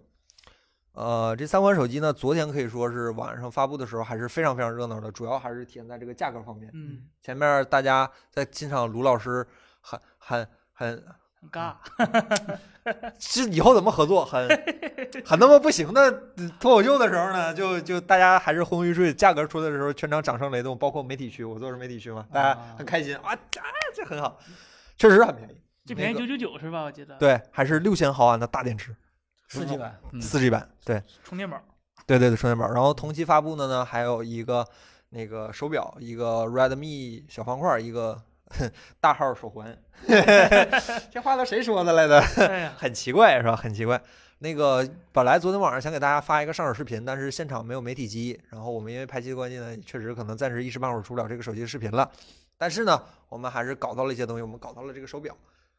对，就是圆的变方的。小米那话咋说的？圆方的是 是取向是吧？就反正就就那话吧，没没啥用。反正功能是差不多的。然后确实是很便宜，二九九对吧？呃，今天买应该是二六九吧，我记得十二月一号买应该是二六九，很便宜啊。然后呃，也确实是定价，就是它配置用的比较低，这屏幕呢也能看到很明显的像素点儿，就能看到像素点儿，不是很明显能看到像素点儿，然后亮度好像也很一般，然后有频闪，然后也没有什么特别多的功能。然后那手机这个表呢，在那个他们官方那个宣传的那个图片上，我觉得特别特别漂亮。然后拿到真机之后呢，觉得就稍微感觉上稍微说句实话，感觉上没有那么那么贵。那个表我当时在图片上看，我还发了条微博，我说这个表好漂亮。然后实际戴起来呢，感觉就差了一点，感觉质感上稍微差了一点。但是我觉得凯嗯伦闯这个这个突然无意之间给我提供了一个我们做评测很好的一个思路，嗯。就是我们发微博的时候夸一夸，我们做视频的时候把好的一面展示给大家，然后我们直播的时候，然后那个啊。呃，我我听凯伦上来这个啪啪啪几万伏把这个主要是大号手环说的光看图片了，就感觉吹啊，这表太好看，有个特别漂亮的墨绿色嘛。然后他拿到机之后，感觉就少点味道，确实 少我突然感觉，哎，这是一条路啊，这可以啊，这个。阴阳我是是开始阴阳我了是吧？不要这样，领导不要这样。不不，这合理。刚开始的时候，我们确实没有发现那么多缺点，我嗯们只是看到了一些优点，我们就不小心的就给说出去了。嗯，但是随着我们使用的逐渐深入，对吧？尤其是我们一到直播的时候，啊，使用的已经这个心得哎收集的差不多了，我们就把一些这个这个更加真实的想法分享给大家。嗯，这位朋友这位朋友说的好二九九还想要啥？对，没错，二九九就是这东西，二六九，二六九，这挺好。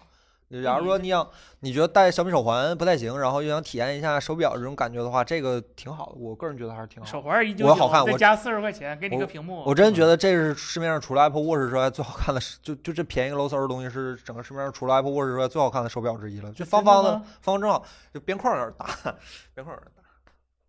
嗯我把这几个枕头放这，哦，我抱着不是不是。这这这这，哎，我最近没事儿坐那儿的时候就抱几个枕头在那儿坐着，挺好。这个价格真是无敌了。现在这个儿童手表我看了看，那个还还居然卖七八百，然后一一千五以上的，嗯，真的真的，天才是吧？对对，小天才，谁买谁天才嘛。天才有摄像摄像头，这没有。就能弹起来，就 跟还跟那个柯南似的。变身啊是吧啊就你对，不知道一个手表做那么浮夸，就不让带手机，所以把手表做成手机。哦，我那天能插卡好像是。小天才都号称自己是什么继微信之后的第二大聊天软件，你知道吗？啊，单单独还有个聊天软件啊。就是啊，我对我听说是好像是小天才有个自己的有个对小天才互相才能加好友。，对对对，你用 Apple Watch 加不到这个圈儿里头。我说圈子入门门槛很高啊，真的是啊你想啊，你们班学霸是买的小天才，你再怎么买啊？啊，对吧？你喜欢的女孩用的是小天才，你怎么买？哎呦哎呦，你想不想跟人加好友？想不想课后请假点作业？哎呃，呀哎，弹幕有人说人碰一碰就能加好友，小孩可喜欢了。哎呦，做企业就是做需求，朋友们。所以啊，合理。奉劝 Redmi 想办法把自己的价值做嗯，起对来。对对对对，碰一碰就能加好友，这功能太牛了，朋友们。而手机本身我们确实没什么好说，一是没磨到真机，二是那个价格你还怎么样？一亿像素是吧？反正这这话也不好说，但是到时候看看吧，看看吧，万一有真机呢？哪天有真机了看一看。这一亿像素这个东西调教是个大问题，就不是说随手拍就能拍出好照片，是吧，彭总？一亿像素是吧？我记得我去年这个时候做的 CC 九是吧？啊，一亿像素啊对一亿像素啊第第一次刚对对对对刚出来啊，嗯这个一年之间真的发展很快，从嗯价格到这个真的成片儿的这个效果上来看的嗯话，看来这个呃，呃我倒是觉得咱们没摸到真机啊，但是光嗯。看发布会云评测的话，嗯。我我觉得小米真的是在拍照这块儿还是蛮尽力的。下了本钱了，嗯。下下功夫了。一个是这个双 ISO，一个是这个一亿像素啊，还是下了血本儿在不停的在推广，嗯。在在希望这个在抓着这两块技术能够对吧？调教再好一点，给大家嗯。奉献一个更好的一个拍照效果。对，呃，拍照这块儿我觉得是让小米这个被友商落下挺多的一个挺嗯，挺重要的一方面，对吧？嗯尤其是人家有一个尚方宝剑，一个得分儿，对吧？一个这个 benchmark 啊，直接这嗯个把小米的这个拍照的水平就彻底给啊、打下去了。否定了，嗯对对对，所以呃，不管是呃在 Redmi 身上还是在什么身上，我看了看小米还是不遗余力的在把自己的这个拍照的事情还努力在推广在优化。今年小米十 Ultra 拍照子章评价非常非常高，子对章贼喜欢，对它真的就是和三星嗯和 OV 都是开始嗯大力定制自己的对对对 C 对 mode 了对对对对就自己有很多很多别人都拿不到的东西了，已经。嗯嗯，而且我倒是也挺感谢红米还能继续留这么一个九九九的一个产品线嗯啊、大家也都知道现在这个呃，国内的这个市场饱和度已经非常高了。嗯这个很多人就就觉得你现在在卖低价的已经不是抢占市场啊，这个这个教育用户那个阶段了。你现在、你现在就应该好好卖点这个有价值的高价产品了。嗯反正大家到时候换的时候，对吧？也也是去买嘛。你卖低点儿卖高点儿，其实大家都会去换你的。嗯但是呢，呃，小米在这种这个市场环境下，还继续保持着一个比较低价格的一个勿忘初心，啊，对对对，九九九，我始终还是坚信，呃，需要这个低价格的这个人群或者产品线，对，一定一定有需求的，对啊，一你定他。这小米招股书里写的销售主力不还是手机均价不还是一千不到吗？嗯这部分还是它的主力。哎，这还不错，起码这个这条线只要在这摆着，很多山寨机就很难去这对个对对吧？出再。重新找回他们曾经的荣光。这 确实挺好，这手机昨天晚上反哎，正我突然发。现咱们，呃突然想起咱们曾经有一段市场关于九九九的机器真的是挺多的，百花齐放，从这个魅蓝到这个红米什么对 O OPPO 当然 OPPO 也有 K 系 K 系列对，啊然后 realme 也也有对对呀、很多都是现在，哎呀，你突然想买一个千元以下的，你很难找了。今天手机真的贵，今天手机真的贵上了五 G 之后就蹭蹭的往上涨。我说我不知道是因为专利反正什么，我今年双十一的时候没说给我爸妈换手机，我就挑了一两千手机，就没找着几个可新的。今天手机真的贵。对，嗯，你看这个，我也是，我老婆一看啊，你怎么买了一个一万块钱手机，对吧？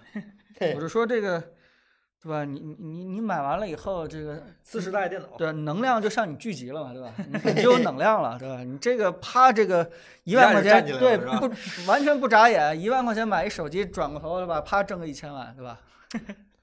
哎，合理听出掌声，对吧？合理合理合理，听出掌声，听出掌声，听出掌声。能量不一样了。对对对对对，很快啊，很快。啊，最新财报已经一千多一点儿了，是吗？哎，小米这高端化走的可以啊，这三苹果小米上市仅三年了吧？三年一从七百变成一千多了，可以了。哎，但是有一个话题就是你们怎么看？就是很多人说小米这个市场是靠着这个华为被打压，然后呃自己钻了空子。别怕我们挖坑。还是那句话，这个这马克思主义是讲内外因的，外因呢是市场环境导致的，内因还是靠自己的奋斗和努力。一个人的一个人的一个人的发展，不仅要靠历史个人的奋斗，还是要靠历史的进程，对吧？标准答案，滴水不漏 啊，滴水不漏。标准答案。你自己没这个能力，你吃不下别人给你天上掉馅饼，能砸你嘴里，你也未必接得住。我还是觉得还是有个人的，嗯，就是有整个厂商有个人厂商努力导致的。当然，外部环境也是一部分。再说人华为，人华为今年国内市场都都比当年诺基亚还高了，还想怎么样？小米还是海外海外香嘛，人家还是产品好，海外香嘛。但是我怎么压根儿觉得这两部分人群就不是一一一个用户，就根本就 这中国人这么中国人这么多，喜欢不同手机人不还是很很正常吗？嗯，咱俩还用锤子呢。曾曾经用过，好吧对，你？应该加一个嗯曾经。曾咱俩对彭彭总现在也是曾经了哈，有点奇怪啊，对吧？这任何中国任何的细分市场都有很多可以发掘的空间，对吧？女性手机啊，游戏手机啊，对吧？都有都有，没什么，很正常。别别再聊了，吓死了，我汗都下来了。下一个话题，那个 Xbox Series S 和 X 都已经通过了咱们中国大陆的三 C 认证，呃，不知道呢什么时候才能上市，但是认证这回是游戏机吗？呃，家庭娱乐游戏机。哦，这回是游戏机了，啊上回是机顶盒，走的那个那个那个什么是吧？那个华数 TV，对对，华数 TV，对对对，走的是机顶盒，是一个高级的能打游戏的机顶盒。嗯，对对对，真希望还是机顶盒，这样的话，别人怀疑这件事情的时候，我连证书和这个国家认证都可以给他找出来哈。对对对，不这人听说什么？呃这次这次还是好像走的上海自贸区的一个对对对。业务协定，对对对。可能那 PS 五是不是嗯得想办法不能走路由器了？它起码长得不像路由器了，对对对这会儿得。像个空气净化器什么的。索尼索尼那个好像是官网页面已经在上了简体中文版了，但是嗯还不知道什么时候才能发售，这个是现在的一个状况。不过呢，即使有了，你也买不到，因为索尼的索尼的高层已经亲自站出来说，真没有了，一滴都不剩了，真的都卖没了，是吧？这样的一个状态。这次的次世代确实是，呃，好像是有史以来，反正也是这次备货，我不知道多少，好像是少了一些。这次备货也是少，然后也是确实是销量高，大家购买热情也非常大，然后导致现在全球范围内的一个脱销的一个状况。哎，这个你们俩给我科普一下吧。如果要嗯买一个的话啊，只能买一个，真的买哪个？PS 五、PS 五呃，异口同声啊。原因呢？PS、P 呃那个 Xbox 上没有所谓真正的意义上的独占游戏，对绝大多数游戏 PC 上也能玩儿。啊，我有 PC 主要是市场策略的问题。对对，耍猴元年不是早十年前就耍猴了，真真没有货。真没货。这索尼都，哎呀，真没有，真没有，你还想怎么样是吧？真没有，真没有。嗯，索尼其实肯定跟疫情有关系，也有跟关系，有对关系。我我是倾向于他们真的是没货了，因为以现在这个市场火爆状况，你现在没货卖，那就是找人骂。肯定没货，包括那个我们的 A 七 S 三也是，对吧嗯？对哎这个买到以后基本上就全网断货了。对对对呃，对，这个再想买的话，肯定得加钱。这个嗯是估计就是太惜命了，然后这个有疫情基本就不干活了啊，直接就像有几个像咱国家是控制这么好的。产线基本就全都嗯停工。东南亚那边基本都是停摆的。嗯，现在我知道很多咱们这些以前在中国大陆生产的一些嗯高新电子产品，好像现在都转移到泰国那边、东南亚那边了。泰国这次的疫情里基本是完全停摆的状态，所有工厂全部停工。所以今泰国经济状况特别差，最近而且是今年索全世界示威呢，还在示威呢。对，对，对今年索尼本来嗯就是有两个非常强的这样的一个产品，结果还赶上疫情，这个生产产能跟不上，嗯，该赚的钱没赚到啊。对这个这个 当然了，是吧？如果像领导你这么大大哥，为什么不两个都买了呢？啊，我我我没有能都买不就都有了吗？没有没有能量，能量没有那么多。哎，很快啊，就否认了这件事。但是好像是好多年好多年都没见过，就是国行主机可能来这么快了，对吧？这么大市场他不挣，他不想挣啊，他嗯，削尖了头想挣啊，朋友们，游戏机禁令现在没有了之后，真的就本来就不应该有。算了，不说了，这说完就就该骂街了，不说了。就反正是大家还是再等一等吧。反正现在我们我们本来也想公司内买一个拿来给大家出视频啊，或者怎么样。我们现在就是即使有香港或者是咱们香港那边或者深圳这边渠道，也很难拿到一个略高于市场价格，就是我给他点钱，就是别太过分，这种都拿不到，都是很过分很过分的价格。黄牛拿价都特别高了。对对对对对对，中关村那边也是，我们我们还挺多渠道，但是我们现在这些渠道这一次都集体失灵了。对，那跟大家说点儿这个让大家心情淡定的话吧，好吧，让大家进入到这个呃闲者模式，就尽嗯量不要太那个疯抢这个 PS 五了，好吧？嗯咱们说嗯点儿它的缺点。缺点，缺点啊缺点买不太大了，到啊！太大。你说点儿真只正的要缺点。只要我正价买到了，这个机器就没有缺点。又来了，哎呀，啊，对大家可以现在去淘宝上买一下那个 PS 五手柄，手柄已经开始可以买到了，五百多块钱就正价了，基本上大部说现在只要八千哦，八千就可以买到。真 是 是能买人两个，原价的两倍多。怎么今年真是今年下半年，咱们感兴趣电子产品怎么都要抢，显卡要抢，游戏也要抢，手机今年啊，什么都要差点也要抢，咱手机是抢到了，差点也要抢，怎么了？这其实其实这产能这件事情对吧？我高屋建瓴的给你解释一下啊。呃，它其实还是互联网信息这个太哦传递太快了，就是有那么几个好产品的话，那几乎就立刻吸引全世界几乎所有人的一个目光，对吧？大家这个该买什么东西的话，就非常集中，不像以前这个信息传递是有嗯，阶段的，是有梯度是有层次的，对吧？可能这个很多人并不太了解。现在领领导这句话打击面有点大，所有没传播卡的就都不太行呗。啊，对，就是这样 啊啊，直说吧啊，对吧？就是这样的。PS 五首后首发的霍王大作有蜘蛛侠，嗯，对，可以玩一玩，蜘蛛侠也不错。还有啥？就是，就是小然后有有有那个黑暗之魂重置版啊，黑暗之魂重置，嗯，还有啥？嗯，奥德赛算吗？奥德赛不大家都有 PC 也能玩啊？啊，对，但是嗯 PC 不是众生平等，嗯，不是奥德赛，英灵殿嘛，啊英灵殿，英灵灵殿，英灵殿，英灵殿奥德赛哎，英灵殿，英灵殿英灵。殿不也 PC 可以玩吗？英灵殿 PC 对，我是说是 PS 五的三零九零都不能满六十嗯帧，哦这这挺挺费劲的。对 PS 五是那什么？对，还有所有的 PS 游嗯戏，对，没错。你要你要这么说的话，这个 PS 五也没那么着急，对吧？大家可以再等一等。嗯，嗯，穿模是吗？蜘蛛侠、黑魂都穿模，游戏不行。蜘蛛侠我看着我晕了一点点，感觉还挺好的。我我也看了，我战神，战神，战神，二零二二年还是二零二一年才能看着呢？咋着呢，二二年朋友们？应该是二二年，对，你等战神出了，你再弄弄嗯机器嘛，对吧？对对对根本就不晚，不晚啊。就已经诸神黄昏了。这这个做完事儿之后，以后再也没有了。下一个问题嗯，呃，国国家国务院办公厅规定，啊，不得将健康码作为人员通行的唯一凭证。呃，这是十一月二十四号刚刚发布的关于切实解决老年人运用智能技术困难实施方案的通知。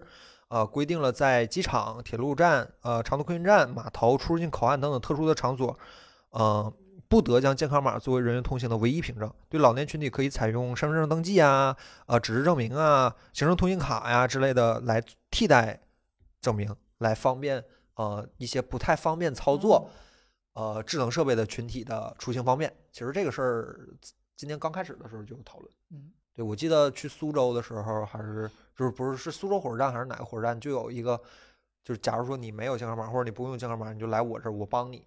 就当时我记得还在微博上受到了很多的表扬。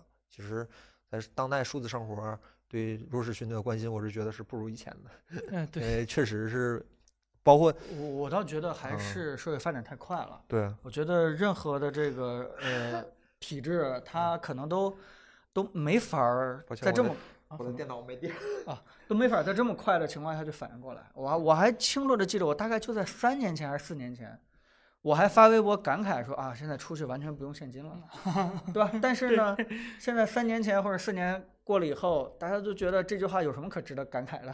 这这这很正常，习以为常的一件事这。是一个很习以为常的事情，对吧？那么其实这么快的情况下，不管是这个人群接受度，还是国家嗯立法和管理和引导这块儿能不能跟得上，我我相信任何一个国家和社会都很难去弥补这件事情。咱们对吧？还是体现了一下社会主义优越性，对吧？大家 还是这个一定要关心到这个各方面群体的一个需求。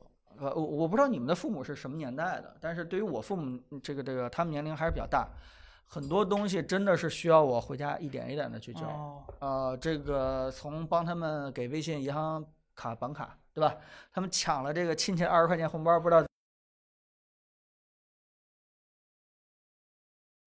这个教他们怎么去扫这个小黄车，怎么去这个二维码，甚至慢慢开始教他们用这个打车软件去叫车、啊。这个呃学的挺慢，学的挺慢，一点儿一点儿要去教，要去教。但是肯定社会上还有很多很多这样的人。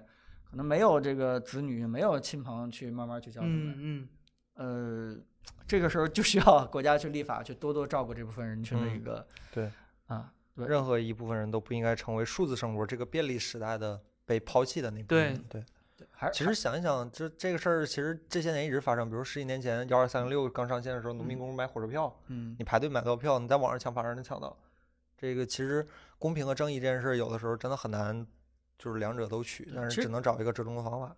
之前我记得是凤凰还是谁做过一个专题，我觉得还蛮好的，就是专门探讨这部分老年人怎么用手机这块的事情。嗯我我倒是真的挺想呼吁看咱们节目的人，这个这个，如果但凡有空的话，多教自己的父母去用用手机，对吧？这个嗯多帮他们去，呃，这个教他们怎么去辨别一些网上的这个虚假的和这个对对对对吧？这个信嗯息最新的一些东西，教教他们怎么去玩儿。嗯，呃，可能他们会学的比较慢，可能他们会这个半天很多事情记不住。像我像像我父亲就是他，这个手机拍完照片以后，他这个怎么传到电脑这么简单的一件事情，他是要用本儿记下来。啊，我也需要。我这照片传到电脑太难了，太难了。对对对，然后他需要用本儿一步一步记下来。呃其实有时候我那一瞬间也是会有一种感觉，就是啊，这还用记吗？但其实你想一想，你就会帮他，哎，我帮你记吧，对吧？其实主要是我们变换一个呃思考问题的这个这叫什么呃姿态呃立场，对吧？我们站在他们的立场上去帮他们去考虑考虑，呃，真的是太需要了，对。包括什么那个远程协助嗯，之类的，其实嗯现在提的越来越少了。包括残疾人模式，嗯怎么就都没人提了呢？对吧？就有一家厂商一年就开一场发布会之后，好像所有厂商提这件事儿提的都少了。嗯，而且应而且我坚信这件事情未来就是说手机会越来越方便，嗯可能很多的事情都是更加的这个短，对吧？流程化，这个这个更加的缩短，更加的方嗯便。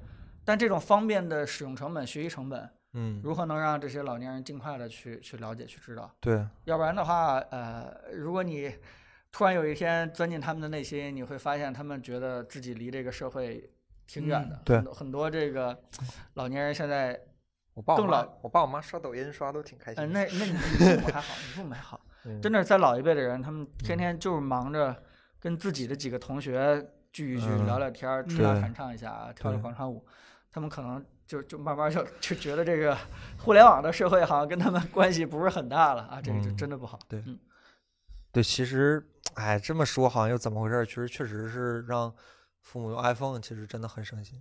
iPhone 的隐私保护啊，包括弹窗协助这些，对，安卓厂商真的做不到。他他都现在我只我已经坚定认为是安卓厂商做不到了，就 iPhone 是嗯更那什么的一个办法，尤其是那个残疾人模式，iPhone 残疾人模式依旧是现现阶段最可用和最。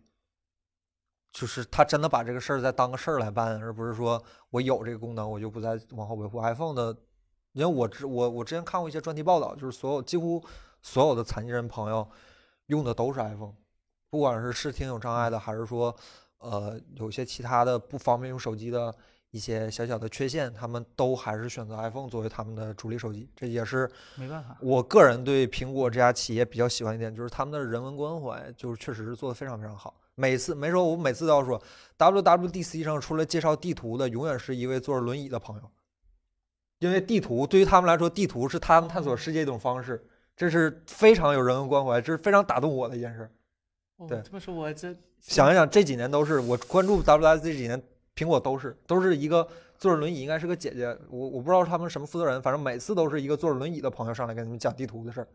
尤其是前两年从街景地图出来之后，这两年都没变过，都是残疾人，都是个轮椅的朋坐轮椅的朋友上来的，这是苹果的优势。对，哎，仓廪实知礼仪，衣食足知荣辱，这种事儿你有钱之后才能想到 去解决这事，但也不应该这样，不应该这样，不应该这样。所以这次好像也就是因为一个网络稍微嗯传播了一个的一个小的事件，嗯对对吧？国家反应真的是这挺快的，真挺快的，对吧？相相当快呃了。对，并不是三两觉得这部分人群会不会很少啊，对吧？嗯你再扛两年，没准儿人家这部分人群都 又变少了啊，并没有这样，而立刻就那什么，呃，立刻就就重视他们啊，就就有这种立法。这就抬杠了啊！环环保这个词儿你也同意吗？同意啊！任何时候环保都是好事儿嘛。但是苹果对环保做出了非常非常巨大的努力，包括他们的回收，包括他们的碳中和，这是都是要提出表扬和呃称赞的地方。但是他们取消了充电器，这相当于是他们在替消费者做一个选择。理论上来说，他们应该推出两个版本，一个版本有充电器，一个版本没有，让消费者自己去选择是否要帮助这个地球，所谓的帮助这个地球更好一点。这是我觉得是一个成熟企业应该做的。他们擅自的帮消费者决定了一个消费者还没有决定好的事情，我觉得这个事儿是值得商榷的。我一直这个观点，包括苹果发布会当天我也这么说过，这个事儿是值得商榷的。对，下一个问题，我们许久不见的 TikTok，也就是国外的抖音朋友，呃，出售令再次延期了七天。嗯、这是彭总在我才把这个新闻选上的，就是原本就是之前就授予了一个十五天的延期，然后本来应该是这周五，现在又延到了七天，就是下十二月四号是最后延交预售期限，就相当于又延了七天。现在这个事儿已经闹得，已经闹到没有什么声量了，感觉。就 就就没人想对对对看看接盘了。对对对，呃，呃就这个这个新闻，为什么我在给选上？对，因为我觉得你你是不是能聊聊这种事儿？我我因为 TikTok 这事儿，咱们一直没没说过这事儿。我我因为我一直觉得这个事儿仿佛是一个正常的商业行为，就是，但是再加上美国政府之后，这个事儿就变得很恶心。嗯对，其实其实这个嗯事情我想到倒是另外一件事情，就是说这个呃两个国家制度的问题，嗯就是啊、我我觉得这个这个这个四年一选这个事情，真的是对很多政策的延续性是非常不利的。包括这个嗯 TikTok 这个事情，就是、对吧？只要再扛两个月，基本上这个局面又会产生什么不一样的变化？对对对对对对对对，这就导致整个这个呃国家这个这个体制就很难鉴定建立一个这个非常长远的一个目标，坚定去执行它，呃，慢慢慢慢去实现它。这件事情靠什么呢？只能靠这个整个民族社会的一个整体价值观，一个非常模糊的大方向去去往前去冲。这件事情可能是。呃呃，可能是好处就是纠错，对吧？这个不会产生一些这个特别大的偏差，但坏处真的是哎太混乱了，真的太混乱了。有时候，呃，这话题聊着聊着又变成这个 的这个这个说制度了。有时候嗯就是我们去想这个，包括我我们小时候去讲那个亚洲四小龙，嗯对吧？亚洲四小龙啊，你不知道吗？香港、台湾、新加坡、香港、韩国，啊，有韩国是吧？对对对。啊，但但其实你你现在去想，他们这个亚洲四小龙发展最快的时候，其实都是有一个非常强力的政府，在执行一些政策的时候是非常坚决的。啊，政治干扰因素是最少的那个阶段，对吧？你不管是这个，对吧？韩国那个时候其实也是个军政政府，对吧？嗯包括呃台湾那个时候，对吧？还没有多党制，然后这个新加坡这个？李光耀政府的时候，对李光耀政李李光耀说一不二的，对吧？啊，对啊所以就是，但是呢，呃，当这种强力政府消失了以后，你会发现他们的增速也会也会降下来，就是在不同的阶段，我觉得这个，呃，不同的社会去选择自己合适的一条道路吧，这嗯个看你要什么了。我我我这人，我我现在都觉得有点自己这方面有点感觉啊、呃不是特别好，就是我总是认为什么事情都有好处和坏处啊，对你你无非就是。呃，了解清楚自己的状况啊，知道自己在什么时间点发展才是硬道理。应该应该选择自己对自己最有嗯。利的那个、嗯那个那个制度也好、啊，对对对吧对对对对，那个那个呃，TikTok 其实就这样，你你说这个美国政府说制裁谁就随便下一个这个制裁令，嗯，但是。对吧？你说退了这个巴黎协定就退了，但是 这个这个你选选举结果还不知道呢，对吧？嗯你选举完了以后会发生什么情况？那大嗯家全都都都没有一个清晰的目标。啊，对。哎呀，还没交接呢哈，呃 这闹来闹去一个月了，还没交接呢。这他们这权力移交还挺麻烦的，正常坐那椅子上就移交了我改来改去的，，TikTok 就最后一个新闻，嗯二零二零年就是密码管理器 NordPass 公布了二零二零年 最常用的密码 Top 两百。然后大家，我这儿选了 Top 十，大家看一看，这是国外的，这可能是国外的用户多一点，所以它的密码绝大多数都是符合国外的一个呃嗯使用流程。然后大家可以看一看你们有没有中枪，好吧？第十名是 S E N H A，这是西班牙语密码的拼写，啊啊就相当于你设了密码是汉语拼音密码。说说明对西西文还挺多人。对对对，前十，这是第十，Sinha 是吧？我不太知道西语怎么念。第九名，一二三四五六七八九零。嗯，第八名，一二三四五。第七名啊，一二三一二三。前七名你都不用念了，我已经想象到了。第七名，一二三一二三。第六名，呃，六个一还是呃六个一，一一一一。第五名，一二三四五六七八。第四名，这个就厉害了，这个还有还有符号是吧？Password P S 呃那个 P S S W O R D 加个点儿啊，，Password 的点儿。哦，这个挺复杂了。然后第三名，这是今年刚上榜的一个叫 Picture One，Picture 一我啊，Picture 一。第二名，一二三四五六七八九。第一名大家非常熟悉，一二三四五六。这这第一名是不是一百年没变过呀？我看起来是因为第一名在使用数量上有着压倒性的优势，应该是后十个加起来也不一定有第一个多，就就就就 全是一二三四五六，朋友们。碾压级别的是吧？这哎，你们在这个网站用密码的时候，会用那个呃苹果或者说是某个安卓系统建议的那个复杂长密码吗？呃，我 Chrome 会，Chrome 有一些不常用的论坛啊，这种我一定用。它只要能用我就用。我一直在考虑要不要就是把我所有的密码全部转换成这种我自己都记不住，但是下决心是吧对对，还没有下决心呢。但是我确实这这样来说是更安全的，因为有很多网站能检测你的那个常用密码到底是不是真正的安全对对对。我目前那个基本就是红的，就感觉如果有一个泄露了，嗯我可能什么都没了。就有时候嗯也想想挺害怕的，所以说我正这件事情这件事真的是嗯蛮蛮研究的对对对对，就是真的，对一个密码，我不知道你们有没有这样的一个呃，我这样的一个困惑，就是当我登录一个可能大概挺长时间没有登录一个网站的时候，随便输个密码，它就告我错，然后我就不停的换，对吧？然后那 个呃发现不对，然后我就点那个找回，找回完了以后呢，手机发短信还可以找回来了，然后让我重新设密码。然后那个我就把刚才密码输进去了，然后他就告诉我说：“你这是不是以前用的那个密码？”啊 那我遇到过啊，你有过有过都没设有过有过以前这个有。然后就会让我非常恼怒？这是是吧？调了我是吧？找点日活。对，然后嗯然后这个你设密码的时候，然后好不容易想一密码，告诉嗯你这个位数不不够，又设一密码，告诉你这个大小写大小写有大小写，又告诉你密码是告诉你这个这过于简单，过于重复，就导致你不同的网站可能会有很多的密码，这个管理起来真的是不容易我就觉得咱公司那套密码还整的挺有意思的。啊这个又又涉及嗯到这个老人的了，他们嗯就是那个像我父母，就是完全拿一个小本本儿，啊，就一个一个记下来。就是哪个网站什么密码，支付宝支付密码什么的，你你想支付密码和登录密码条件限制也完全都是不一样对嗯对对对对，啊。反正最好的办法，这这个时候傻屌 iPhone 的优质又体现上了，因为就是你假如用的是苹果全家桶的话，你整套都可以用苹果钥匙串儿。啊对对对，就是有些密码真的难输，就大写小写不规则数字，然后全给你堆一起。你用 Windows 和安卓是很难做到一个串通的，最多网站串通，因为可以走 Chrome 的云同步。对对对对对对，软件儿你你要是软件往里输，你输 QQ 密码要死的。对，就这两天我不是刚那什么嘛，刚转回 iPhone 嘛，嗯，就突然发现这个最终解决方法还是得是生物密码，这个这个是但是大势所趋。但是指纹最后也是它也是以一串字符的形式给你输进去。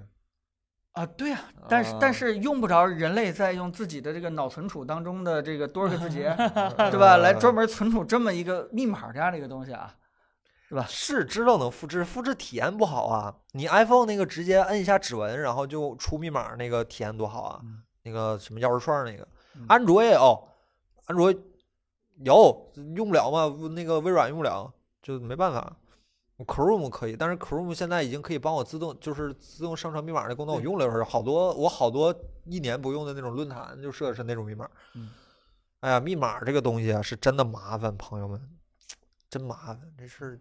对对，所以呢，这个怎么建议大家？建议大家就是跟钱有关的，还嗯是尽可能的用一个自己对你常用的，不是不是常用的，就是复杂等级最高的那种复杂的，跟钱没关系的啊，可以用这个，要不然尝试尝试网站的，或者嗯自己随便。对，或者 LastPass 啊，或者什么 OnePass 那种那个密码软，件儿也可以给你随机生成那个密码串儿。没办法，对，但这事儿有机会可以让你们王老师给你们讲讲，王老师这个很有经验，密码嗯，啊，对，就自己也有机会，记不住。反对对对对对对对对对，但是现在嗯这个泄露的情况真的越来越多。我前两嗯天那个 QQ 彻底丢了，哦，找都找不对对，可能就被别人撞库给撞到了。然后那个我哦再怎么登录，再怎么提交证据证明我是我，或者说是什么，呃，那个我还是一个挺短的，是六位还是几位？哎呦呦呦呦呦呦呦，几个一个这 QQ 密码，然后就嗯彻底丢了。丢完了以后，我一点儿也没啥怀念的，好像我 N 九也没有登录过那个 QQ 了。好之前的，六位号，六对位，号那是最最早的了，最早啊啊，对对对，是。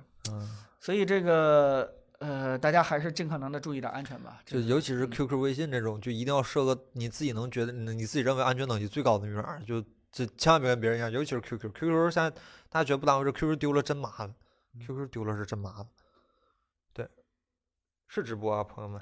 生物密码吧，好吧，还是建议大家生物密码。对，嗯啊，还有什么大家的问题吗？对，我的我的九位号也丢了，我七位号现在还没丢。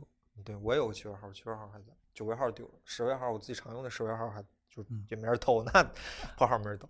那个我们这周因为没有准备，没有提前搜集问题，所以说咱们就跟弹幕聊会儿天儿，好吧？OK，对嗯。大家弹幕有什么问题吗？我刚才看有人问那个是不是那个优惠没有了？对，确实我们只有一个，我们每次直播带货都是只有一个小时的优惠，所以说大家以后看我们，反正上次已经返返过一次场了，希望有机会再返一次场。到时候那个到时候再看看吧，好吧？希望以后有机会再给大家带来一些便宜的产品。想听二二，彭总 嗯，这是直播是吧？啊对那个那个不会有录播的那个。会有啊，咱们有播客。哦，有播客是吧？啊那播客帮我把这样剪掉是吗？帮我把这样剪掉。你要出视频了吗？呃，对，我要出视频了啊啊！对，哎，这个这个跟大家说声抱歉啊，这个是准备出一个 TNT 的视频，然后那个结果，对对对，呃，本来这个我跟凯伦的片子是同时拍完的啊，对，应该是周三、周四，应该是这周三、周四一。起见到了，一起进到了后期。结果一看那个我们的后期一直在剪那个凯伦的片子，谢谢领导然后我就把我的片子交给那个四零四老师了，对吧？就说哎，帮我剪下片子吧。结果凯伦的片子已经顺利出片了，对吧？这个四零四正在熟悉快捷键，研究一些这个 剪剪剪辑的一些功能啊，这个就导致了我的进度有点靠后了啊。这个不过没关系啊，我我的片儿应该明天就能跟大家去见面了。嗯呃，主要是聊一个 TNT 的片子，但是跟这个 R 二没太大关系，所以咱们今天还能聊聊 R 二。嗯嗯嗯，R 二是一个让我觉得硬件很失望的一个产品。哎呦，呃，就是我用评价这么低啊？对对，我我用 Pro 三的时候，嗯我用 Pro 三的时候，就像我在那个给海州拍那个片子一样，我嗯当我第一次见到这个坚果 Pro 三的时候，我是很喜欢它那个设计的。嗯我觉得在当时，所有这个安卓全都做成仿 iPhone 的那个样子，嗯我觉得 Pro 三能做成那样的一个设计的话，是非常难能可贵的。但是从这个 R 身上，我看到的绝大多数东西全都是妥协，呃，N 多的妥协。从它的嗯那个没有任何意义的曲面屏来说也好，对吧？嗯，到这个完全不等边的边框也好，到这个啊 logo 的这个所谓的长心，啊对吧？这个其实也是一种工艺上的一个偷懒，就是啊呃，对，很很多的东西吧，就让我感觉，呃，我在拿到这样的一个坚果的产品，已经对吧，堕落到了跟其他的安卓厂商差不多了。啊，这是全骂了吗？嗯嗯嗯嗯嗯，这这个行业不太有问题，这行业有点问题，是这意思是吧？听明白了。对，嗯所以这个，呃，R，呃，当然了，这个一些小问题就也也挺多的了，包括这屏幕啊，包括摄像头啊，这个我我也不去具体聊了，就是，呃，我我就纯主观吧，这样的话也也不太那个，对吧？打倒一片，就是我不不太喜欢，好吧？这个这个结论可以吧？嗯，完全没问题。啊我也不太喜欢。对我并不，这纯主观的啊，嗯并不是很喜欢这这个机器。嗯，R 二呢，这个啊、真的这个 R 二这个产品就靠软件在撑。我觉得，锤子一日不都这样？嗯，呃我我觉得他们的软件团队想的东西很多还是。虽然很难吧，但是目标还是有的，呃，还是嗯一点点儿在往有追求还还是在走的。嗯但是我就发现他们的硬件团队有点儿怎么简单怎么怎么来，怎么可能更能讨好这个市面上更多的这个人民群众，他就他就怎么去来了。所以我我不是很清楚这个方式跟德州之间的一个这个关系，或者嗯说他们之间这个角色谁说了算肯定德州老师，啊？那或者是各管一摊儿。也可能是。啊，或者各管一摊儿吧。嗯，但总之呢，就是这个 R 二放到所有的现在的这个安卓手机里面，是一款比较比较中庸的一款手机。，嗯，中庸，对，比较中庸。嗯，也不中庸，那么贵，太贵了。今天真想买俩，给我爸忙活了，太贵了。这手机也一般，真的是。屏幕出问题了，二二屏幕出啥问题了？二二屏幕出啥问题了？我真不知道。咱们呃亲眼看着过啊啊，那个问题啊，啊，量产量产机上出现了，对嗯，挺大面积的。嗯不应该呀，锤锤，不应该呀。就是一般一般我们是不太探讨那个 产品的那个个别的那个问题的，因为我们手上拿了这个机器也也这种问题比较严重，然后我们也根本就没有发微博去聊。但是我后来看了看整个微博啊，整个这个市面上反馈它的屏幕有跟我们相同的问题的非常多。啊、所以，呃但是我们也没法去聊，因为这个没有大数据，你就无法下这个性质的定对论，吧对对对也许是可控的，对吧？啊也许是正常的这个更新个 UI，就更更新个系统就解决了，够呛吧？就不绿了，啊，对，嗯，不一定啊。对，不好说。这真的对质量问题我们很难评价，我们只对能对个就是这个手机主主观上有一个那个就是大就是硬件上有一个评价，但是可能但是对，反正就是我我们也之前也做过硬件嘛，起码我也之前做过硬件，就是嗯啊，各种料基本都在选简单的来，然后最后指控上还出这样的疏漏。我个人认为，他的硬件团队是这个这个难难难推其咎的。嗯，嗯，OK。然后还有什么问题？我看看啊，刚才说 PS 五和 Xbox 性能差不多情况下，为什么表现更好？嗯，哎等等，可以可以等我 等视频是吧？可以可以。哎你别等了，你现在说好不好？啊，，这这不是你现在视频的核心内容那不行就没劲了啊。呃可以告诉大家，聊聊聊其实和马克赛尼开发布会的时候说的原理是大概相同的，因为 PS 五采用的是更少的 CU，就更少的显示处理核心单元，但是呢，它走的频率会更高。而 Xbox 是反其道行之，它用了四十个 CU，就更多的 CU 嘛，但是频率很低。呃，现在目前很多大多数游戏其实对多核的利用率，哪怕是 GPU 这种并行处理的时候，多核利用率也不会做到尽善尽美。就是同样的呃同样的性能，大家可能在那个呃网站上能看到，大家都常用那个 T-flops 来形容一个啊显卡的那个性能。啊啊呃，T-flops 就是用你的呃 CU 处理数量，然后乘乘上频率，最后能得到一个大概的数值。这个只是一个浮点数值的其中的一个一个一个部分，它不能衡量这个 GPU 整个显示或者整个套系统最终显示能输出什么结果，因为它在处理视频的时候，它不光光是浮点计算，它还有其他很多很多很多区别计算。这个时候它就不能完全利用上多核性能，这个时候就反而更吃单个呃 CU 的频率。比如说你想处理一个画面，但是这个画面的光效部分呢，可能只用到两个 CU，可能模型用到另外两个 CU，有很多 CEO 是空闲着的。这个时候单个 CEO 的频率更高，会完成你某个任务的时候更高的效率。所以说，在更少的 CEO、更高的频率的时候，开发者更容易去掌控这个能力。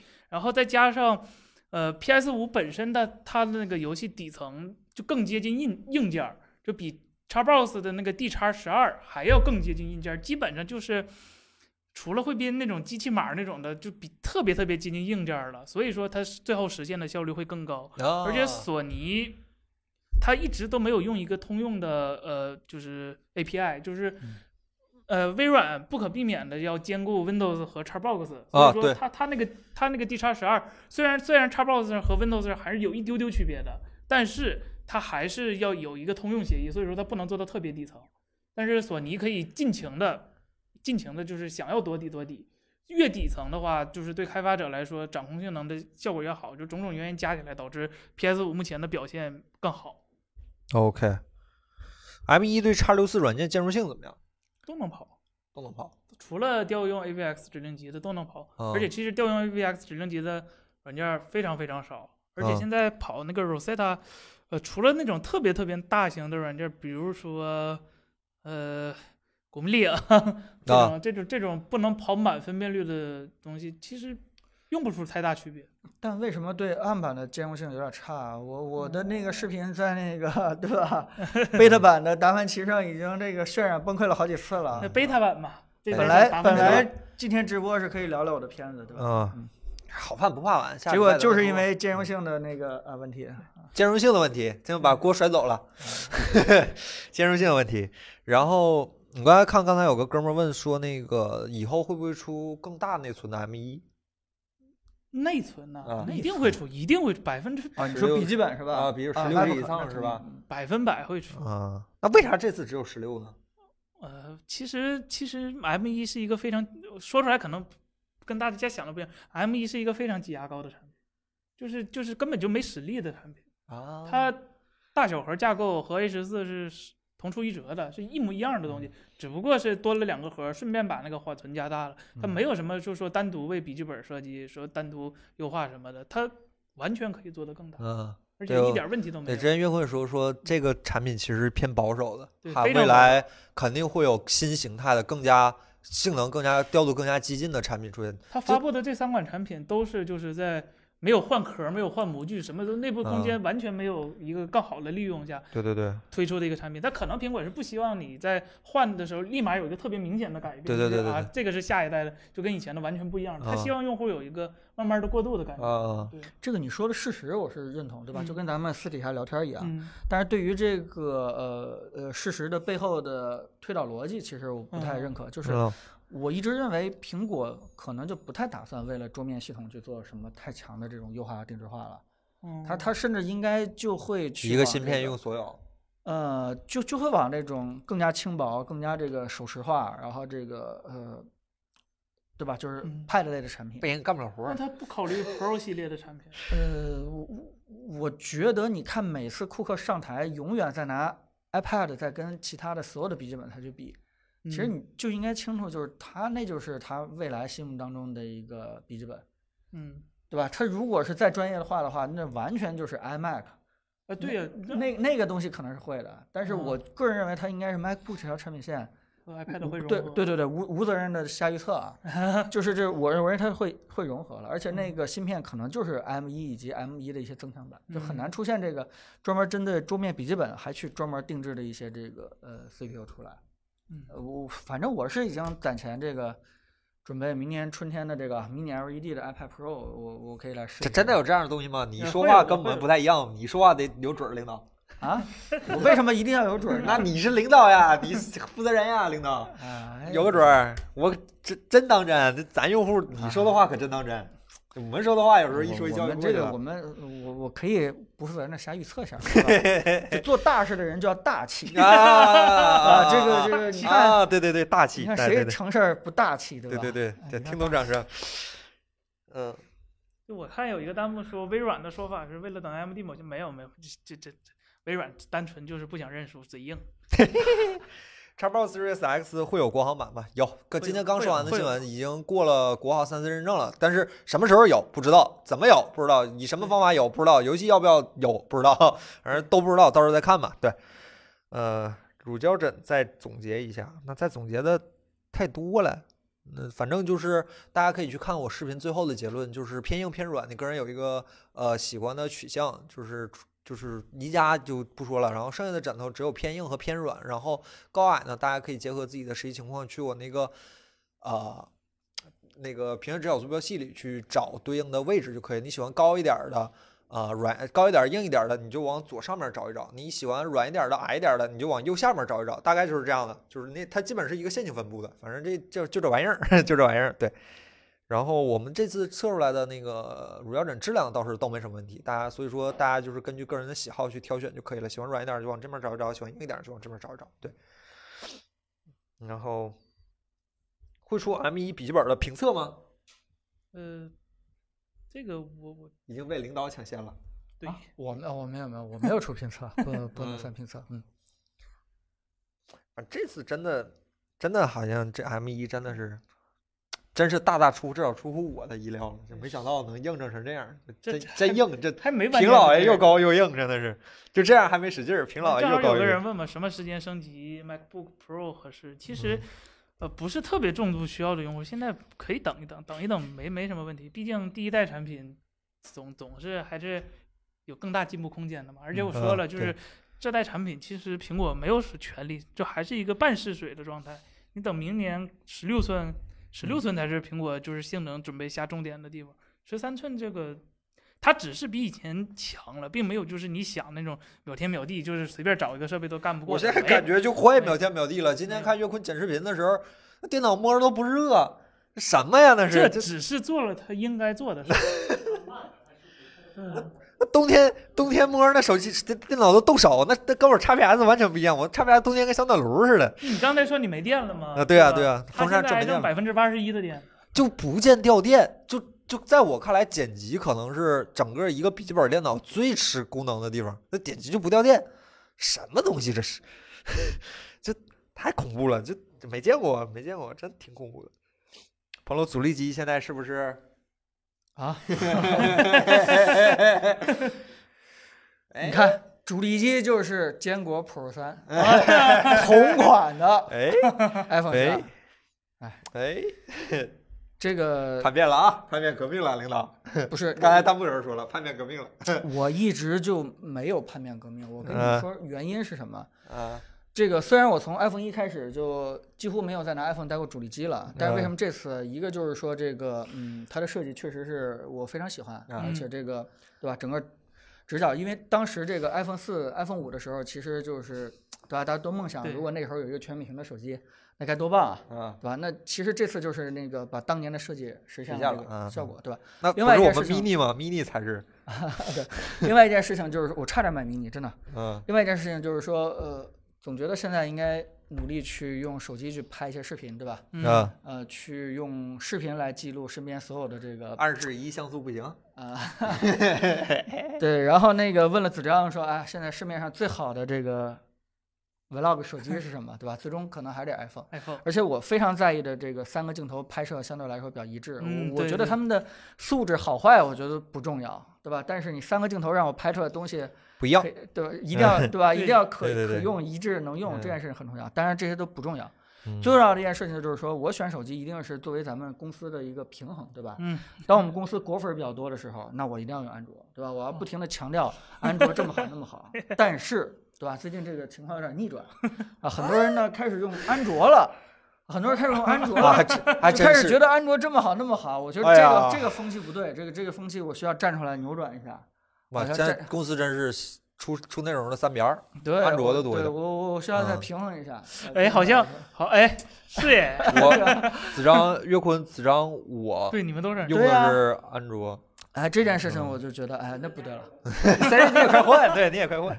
所以我就所以我就又牺牲了小我啊，来这个来来来给你们传递一下，对吧？其实啊苹果也没有那么差，对吧？作为一个苹果股东，对吧？用苹果的手机 啊，给你们现身说法，啊带带局观哎，带就干带就干。，balance balance。嗯，对，哎，又又想听，又要报菜名儿啊！我用的是 iPhone iPhone S 十一，岳坤用的是 Fold 二，子章最近子章最近阻力机是啥？子章最近阻力机换 Pro 了吧？换十二 Pro 了吧？啊，Pro Max 他最近在测他他安卓也在用，反正啊，对他他他子章有六个手机感觉，然后刚刚也不知道把天天要干啥，天天有六个手机。刚把 R 拿走 TNT 上啊啊，，对，要用天 T 了，对要用 TNT 天了了，然后彭总用的是十二 Pro，森森用的是11十一，对，对。然后肖浩老师用的是最近用一加的吧？肖浩都用，都用肖一加和肖浩 realme 吧的一加 realme 对，然后对，这是我们几个主要出内容的朋友在用的。张老师用的是，张老师你最近换十二了吗？啊，还是还是十一呃不对，Ten Ten S Max，，Ten S Max。杨老师用的好像是 Ten，Ten 呃，谢老师是用的是一 Ace，OPPO OPPO Reno Ace 一代，然后贺庆老师用啥？荣耀，啊，荣耀是嗯吧？哎，哎，对，呃，对，反正，他那儿叉二 Pro 子章手里呢，拿不到。就今年的安卓旗舰机全在全在子章子章手里不让就我都被摸过，对反正安卓，反正 iPhone 反倒我手里还落着一个，是吧？对你现在不也叛变了？没有，这没有卡。这手没卡就不叫用是吗？如果你把一个摄像机也当手机用的话，那我没什么好说的。呃，这是我摄像机，我这两天有时候出去拍拍片儿什么的，拿这十二 mini 出去。就我这 S 十这拍照真不行，这手机拍照不不行。恨不得 A 7 S 三能打电话是吗？那那是你摄像的郑老师的想法，你郑老师这两天手机都不拿了，天天就坐屋里在那摆着那摄像机是吧？哎，喜欢的不行，啊，真好。没不换不换，这手机单卡用不了，太贵了，太贵了。这一破手机五千多块钱，不值当。没有任何手机值五千块钱以上，太贵了，太贵了。mini 呢？我这 mini 是拿来当相机用的。最近一是跑工厂啊，然后那个那个出去拍东西，包括前两天拍发布会用的都是这手机。哎，这手机真的有一点好，嗯，我昨天我昨天不故意的，我这手机正常都扔公司的，我就我也不是我手机，我也不好拿回家。我昨天真是在不知情的情况下揣兜里揣了一天，我我电话还都是放后屁股兜里。啊，就我在后屁兜里揣了一天，最后拿回家一摸兜，啪，还掏出个 iPhone mini 出来，这手机就小成这，我太喜欢这手机了，我太喜欢这手机了，功能对你来说，是吗它？是你的 AirDrop 接收设备。我有 iPad，我有 iPad，我看这几天你你都不太喜欢跟我用同那个传送了，共享，就近共享就近共享是吧？那家伙 Windows 那玩意儿不好用。有时候老搜不到。下一台，下一台看吧，看看三，我应该一时半会儿没法换到 iPhone 上，我肯定还是用安卓，看谁家安卓用出的小呗。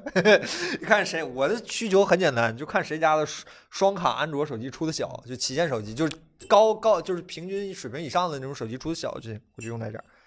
当然旗舰更好嘛，你 S 十，明年 S 三十，万一真出个这个大小，我肯定买一个，别太贵啊，就四五千左右，我就考虑考虑换一个。对，郑老师，我们郑老师，我们新摄像郑老师，不出不出个魅族视频吗？没看过啊，这魅族视频我们郑老师出的。因为我们最近刚刚换了新相机，但是最近这两个项目还没赶上，就前天刚到，前天刚到的吧？前天刚到的，我们新买了个巨贵巨好、特别特别棒的一个新相机，然后等下个视频应该就就能看到了。嗯，对，据说明年索尼要复活 C 系列，对，但是嗯不是用旗舰机的配置了？那它用不用那手机？我记得七二零 P 分辨率吧？然后还是不还是它没有国行，全是咱港版，港版就就用不了电信，好像。对五 G，我我主卡电信卡用不了，其实我真我真不理解那手机为什么不出国行，那么好看那么好手机，那手机要是出国行，我可能几年前就用索尼了，就就也不出，那五也挺小了，那个 SPO 五已经很小了。它贵呀、那啊，谁谁便宜谁塑料壳的便宜啊，我真的就有时候就想要不就真干脆换个索尼挺好。就买呀，掏钱呢，别这儿说话说热闹，到时候掏钱的时候就就就我看明年 CES 索尼新产，我真真打算嗯。真打算了。真全面屏手机有啊，那个升降摄像头，屏下屏下摄像头没有，这摄像摄像头不是真全面屏吗？嗯，不用，啥摄像头不行。彭总他们想听听聊聊魅族，魅族最近没啥声儿，一年就一部手机了，有啥朋友吗？我是没朋友。我我魅族的朋友现在干魅族的事儿都改改成兼职了。对 对，魅其族实其实对，最近这个圈子真的人事变动很大，包括荣耀的几个朋友也是。啊，对，这个嗯变动太大了。嗯嗯，对，嗯，看吧看吧，这荣耀确实是没没谁。嗯嗯魅族没办法，中国不需要那么多的手机厂商。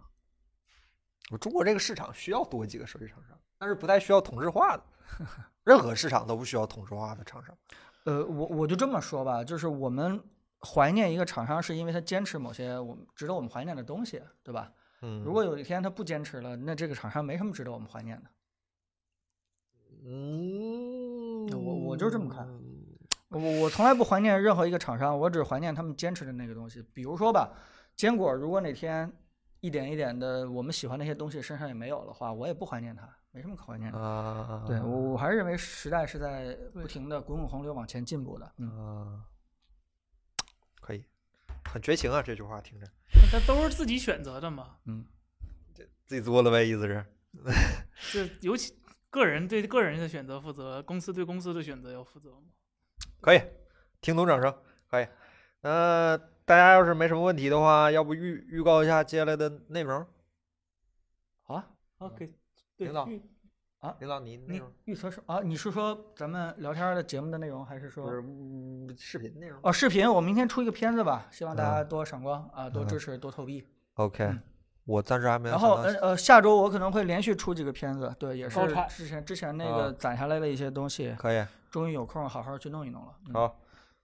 思思呢？我应该就是 PS 五啊，啊，这不行，咋？嗯买不到。想办法呗，想办法呗。Apple Apple 人脉是吧人脉人脉 DOTA best DOTA 是吧好？音箱音箱不太懂，音箱哪天嗯让森森给你出一期吧，森森懂一些。我真的对音频这些，我我是一点儿都听不出好坏，我只能听出特别好和特别坏，但是我具体的我真听不太出来。音箱需要一个非常好的升学环境。嗯，咱公司里屋还行吧，也不太行，不太行，有点儿有点儿回音，有点儿咱这屋举架有点儿高。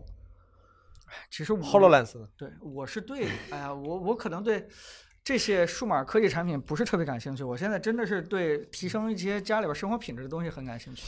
嗯如果哪天大家喜欢看一些评测，说家里面哪些东西可以让你的生活品质下提升，对吧？加哪些电器自动化程度啊，或者说帮你解推荐一下，决什么我就，出这个。对吧？家庭矛盾，这这个事情嗯我我还是比较比较喜欢去研究。嗯，嗯，然后我让我歇一个周末，下礼拜再说吧。我这枕头真的搞得我心力憔悴。然后子章老师，子章老师最近在忙 iPhone 的拍照，子章老师拍照这次下了点儿心血。子章老师据说我我们没看到具体内容，但是看他平时跟你四老师在那儿神头鬼脸在那儿商量，我看是应该是动了点本钱的，对吧？对吧？动了点本钱的，今对。天对吧？那个那个又又找我批了一个大钱。优化名单，我攒我攒到报销还没写呢，朋友。你们你们做一个片子就知道花钱花钱，哎呀，不知道产出产出哈。那这玩意儿带货帮大家带来这么多实惠，不行吗？啊，可以可以。就我的视频是吧？对经常能帮大家谋点实惠，就你们一天天就知道花钱。跟弹哎幕 各位朋友得说一下，那个 ROG 今天修好送回来，现在在在桌子上没没问题了，没问题了，是吧？没问题了，嗯没问题了。然后那个 DIY 的抢救抢救也能出影儿，反正现在也就凑合用了。嗯对对对，什么时候放我桌上测几个月？反正我对吧？嗯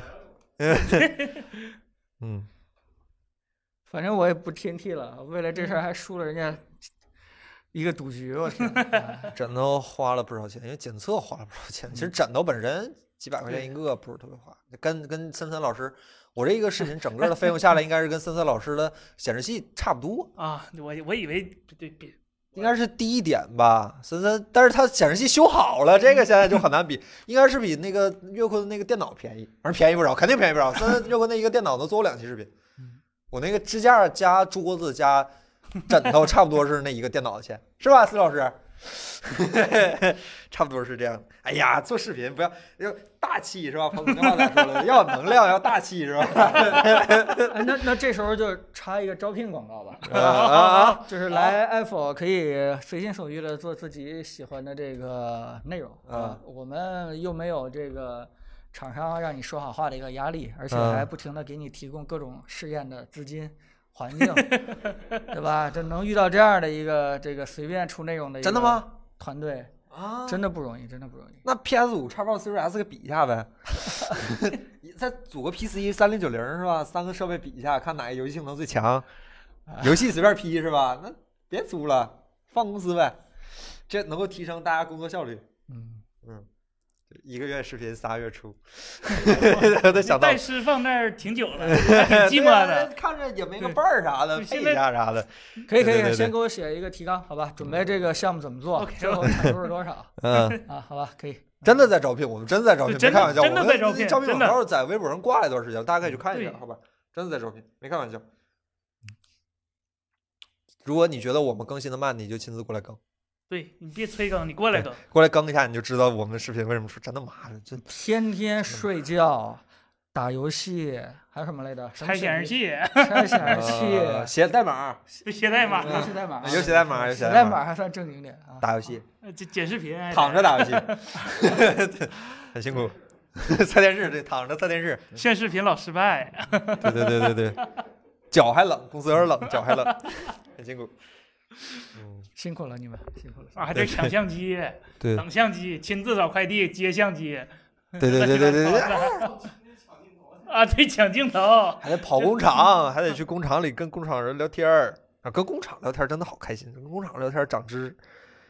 呃，那就你更快了，怕我们丢面子，求求你让我们丢面子，大哥，你来让我们丢面子，大哥，我们配合你让我们丢面子，兄弟，来，兄弟，来，站着说话不腰疼，坐着说话就能出片儿了，来。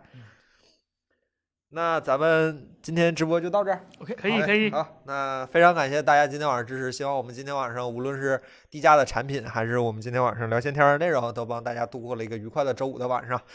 再次感谢 Apple 天猫精品淘宝店和二手 Apple 部门的大力支持，没有你们就没有我们这档节目，非常感谢大家。呃，那咱们没有你们就没有这个 PS 五 购买对对对对对购对买这个子昭下一步对对视。频的这个所有的花销的这个钱。嗯，啊，谢谢谢谢你们，谢谢你们啊！再次感谢今天晚上观众，当然最重要的还是感谢咱们观众朋友们的支持，感尤其是感谢今天晚上还有一些送礼物的朋友，谢谢你们嗯。那咱们下周五再见，好，下下周周再见，五再见，拜拜拜拜。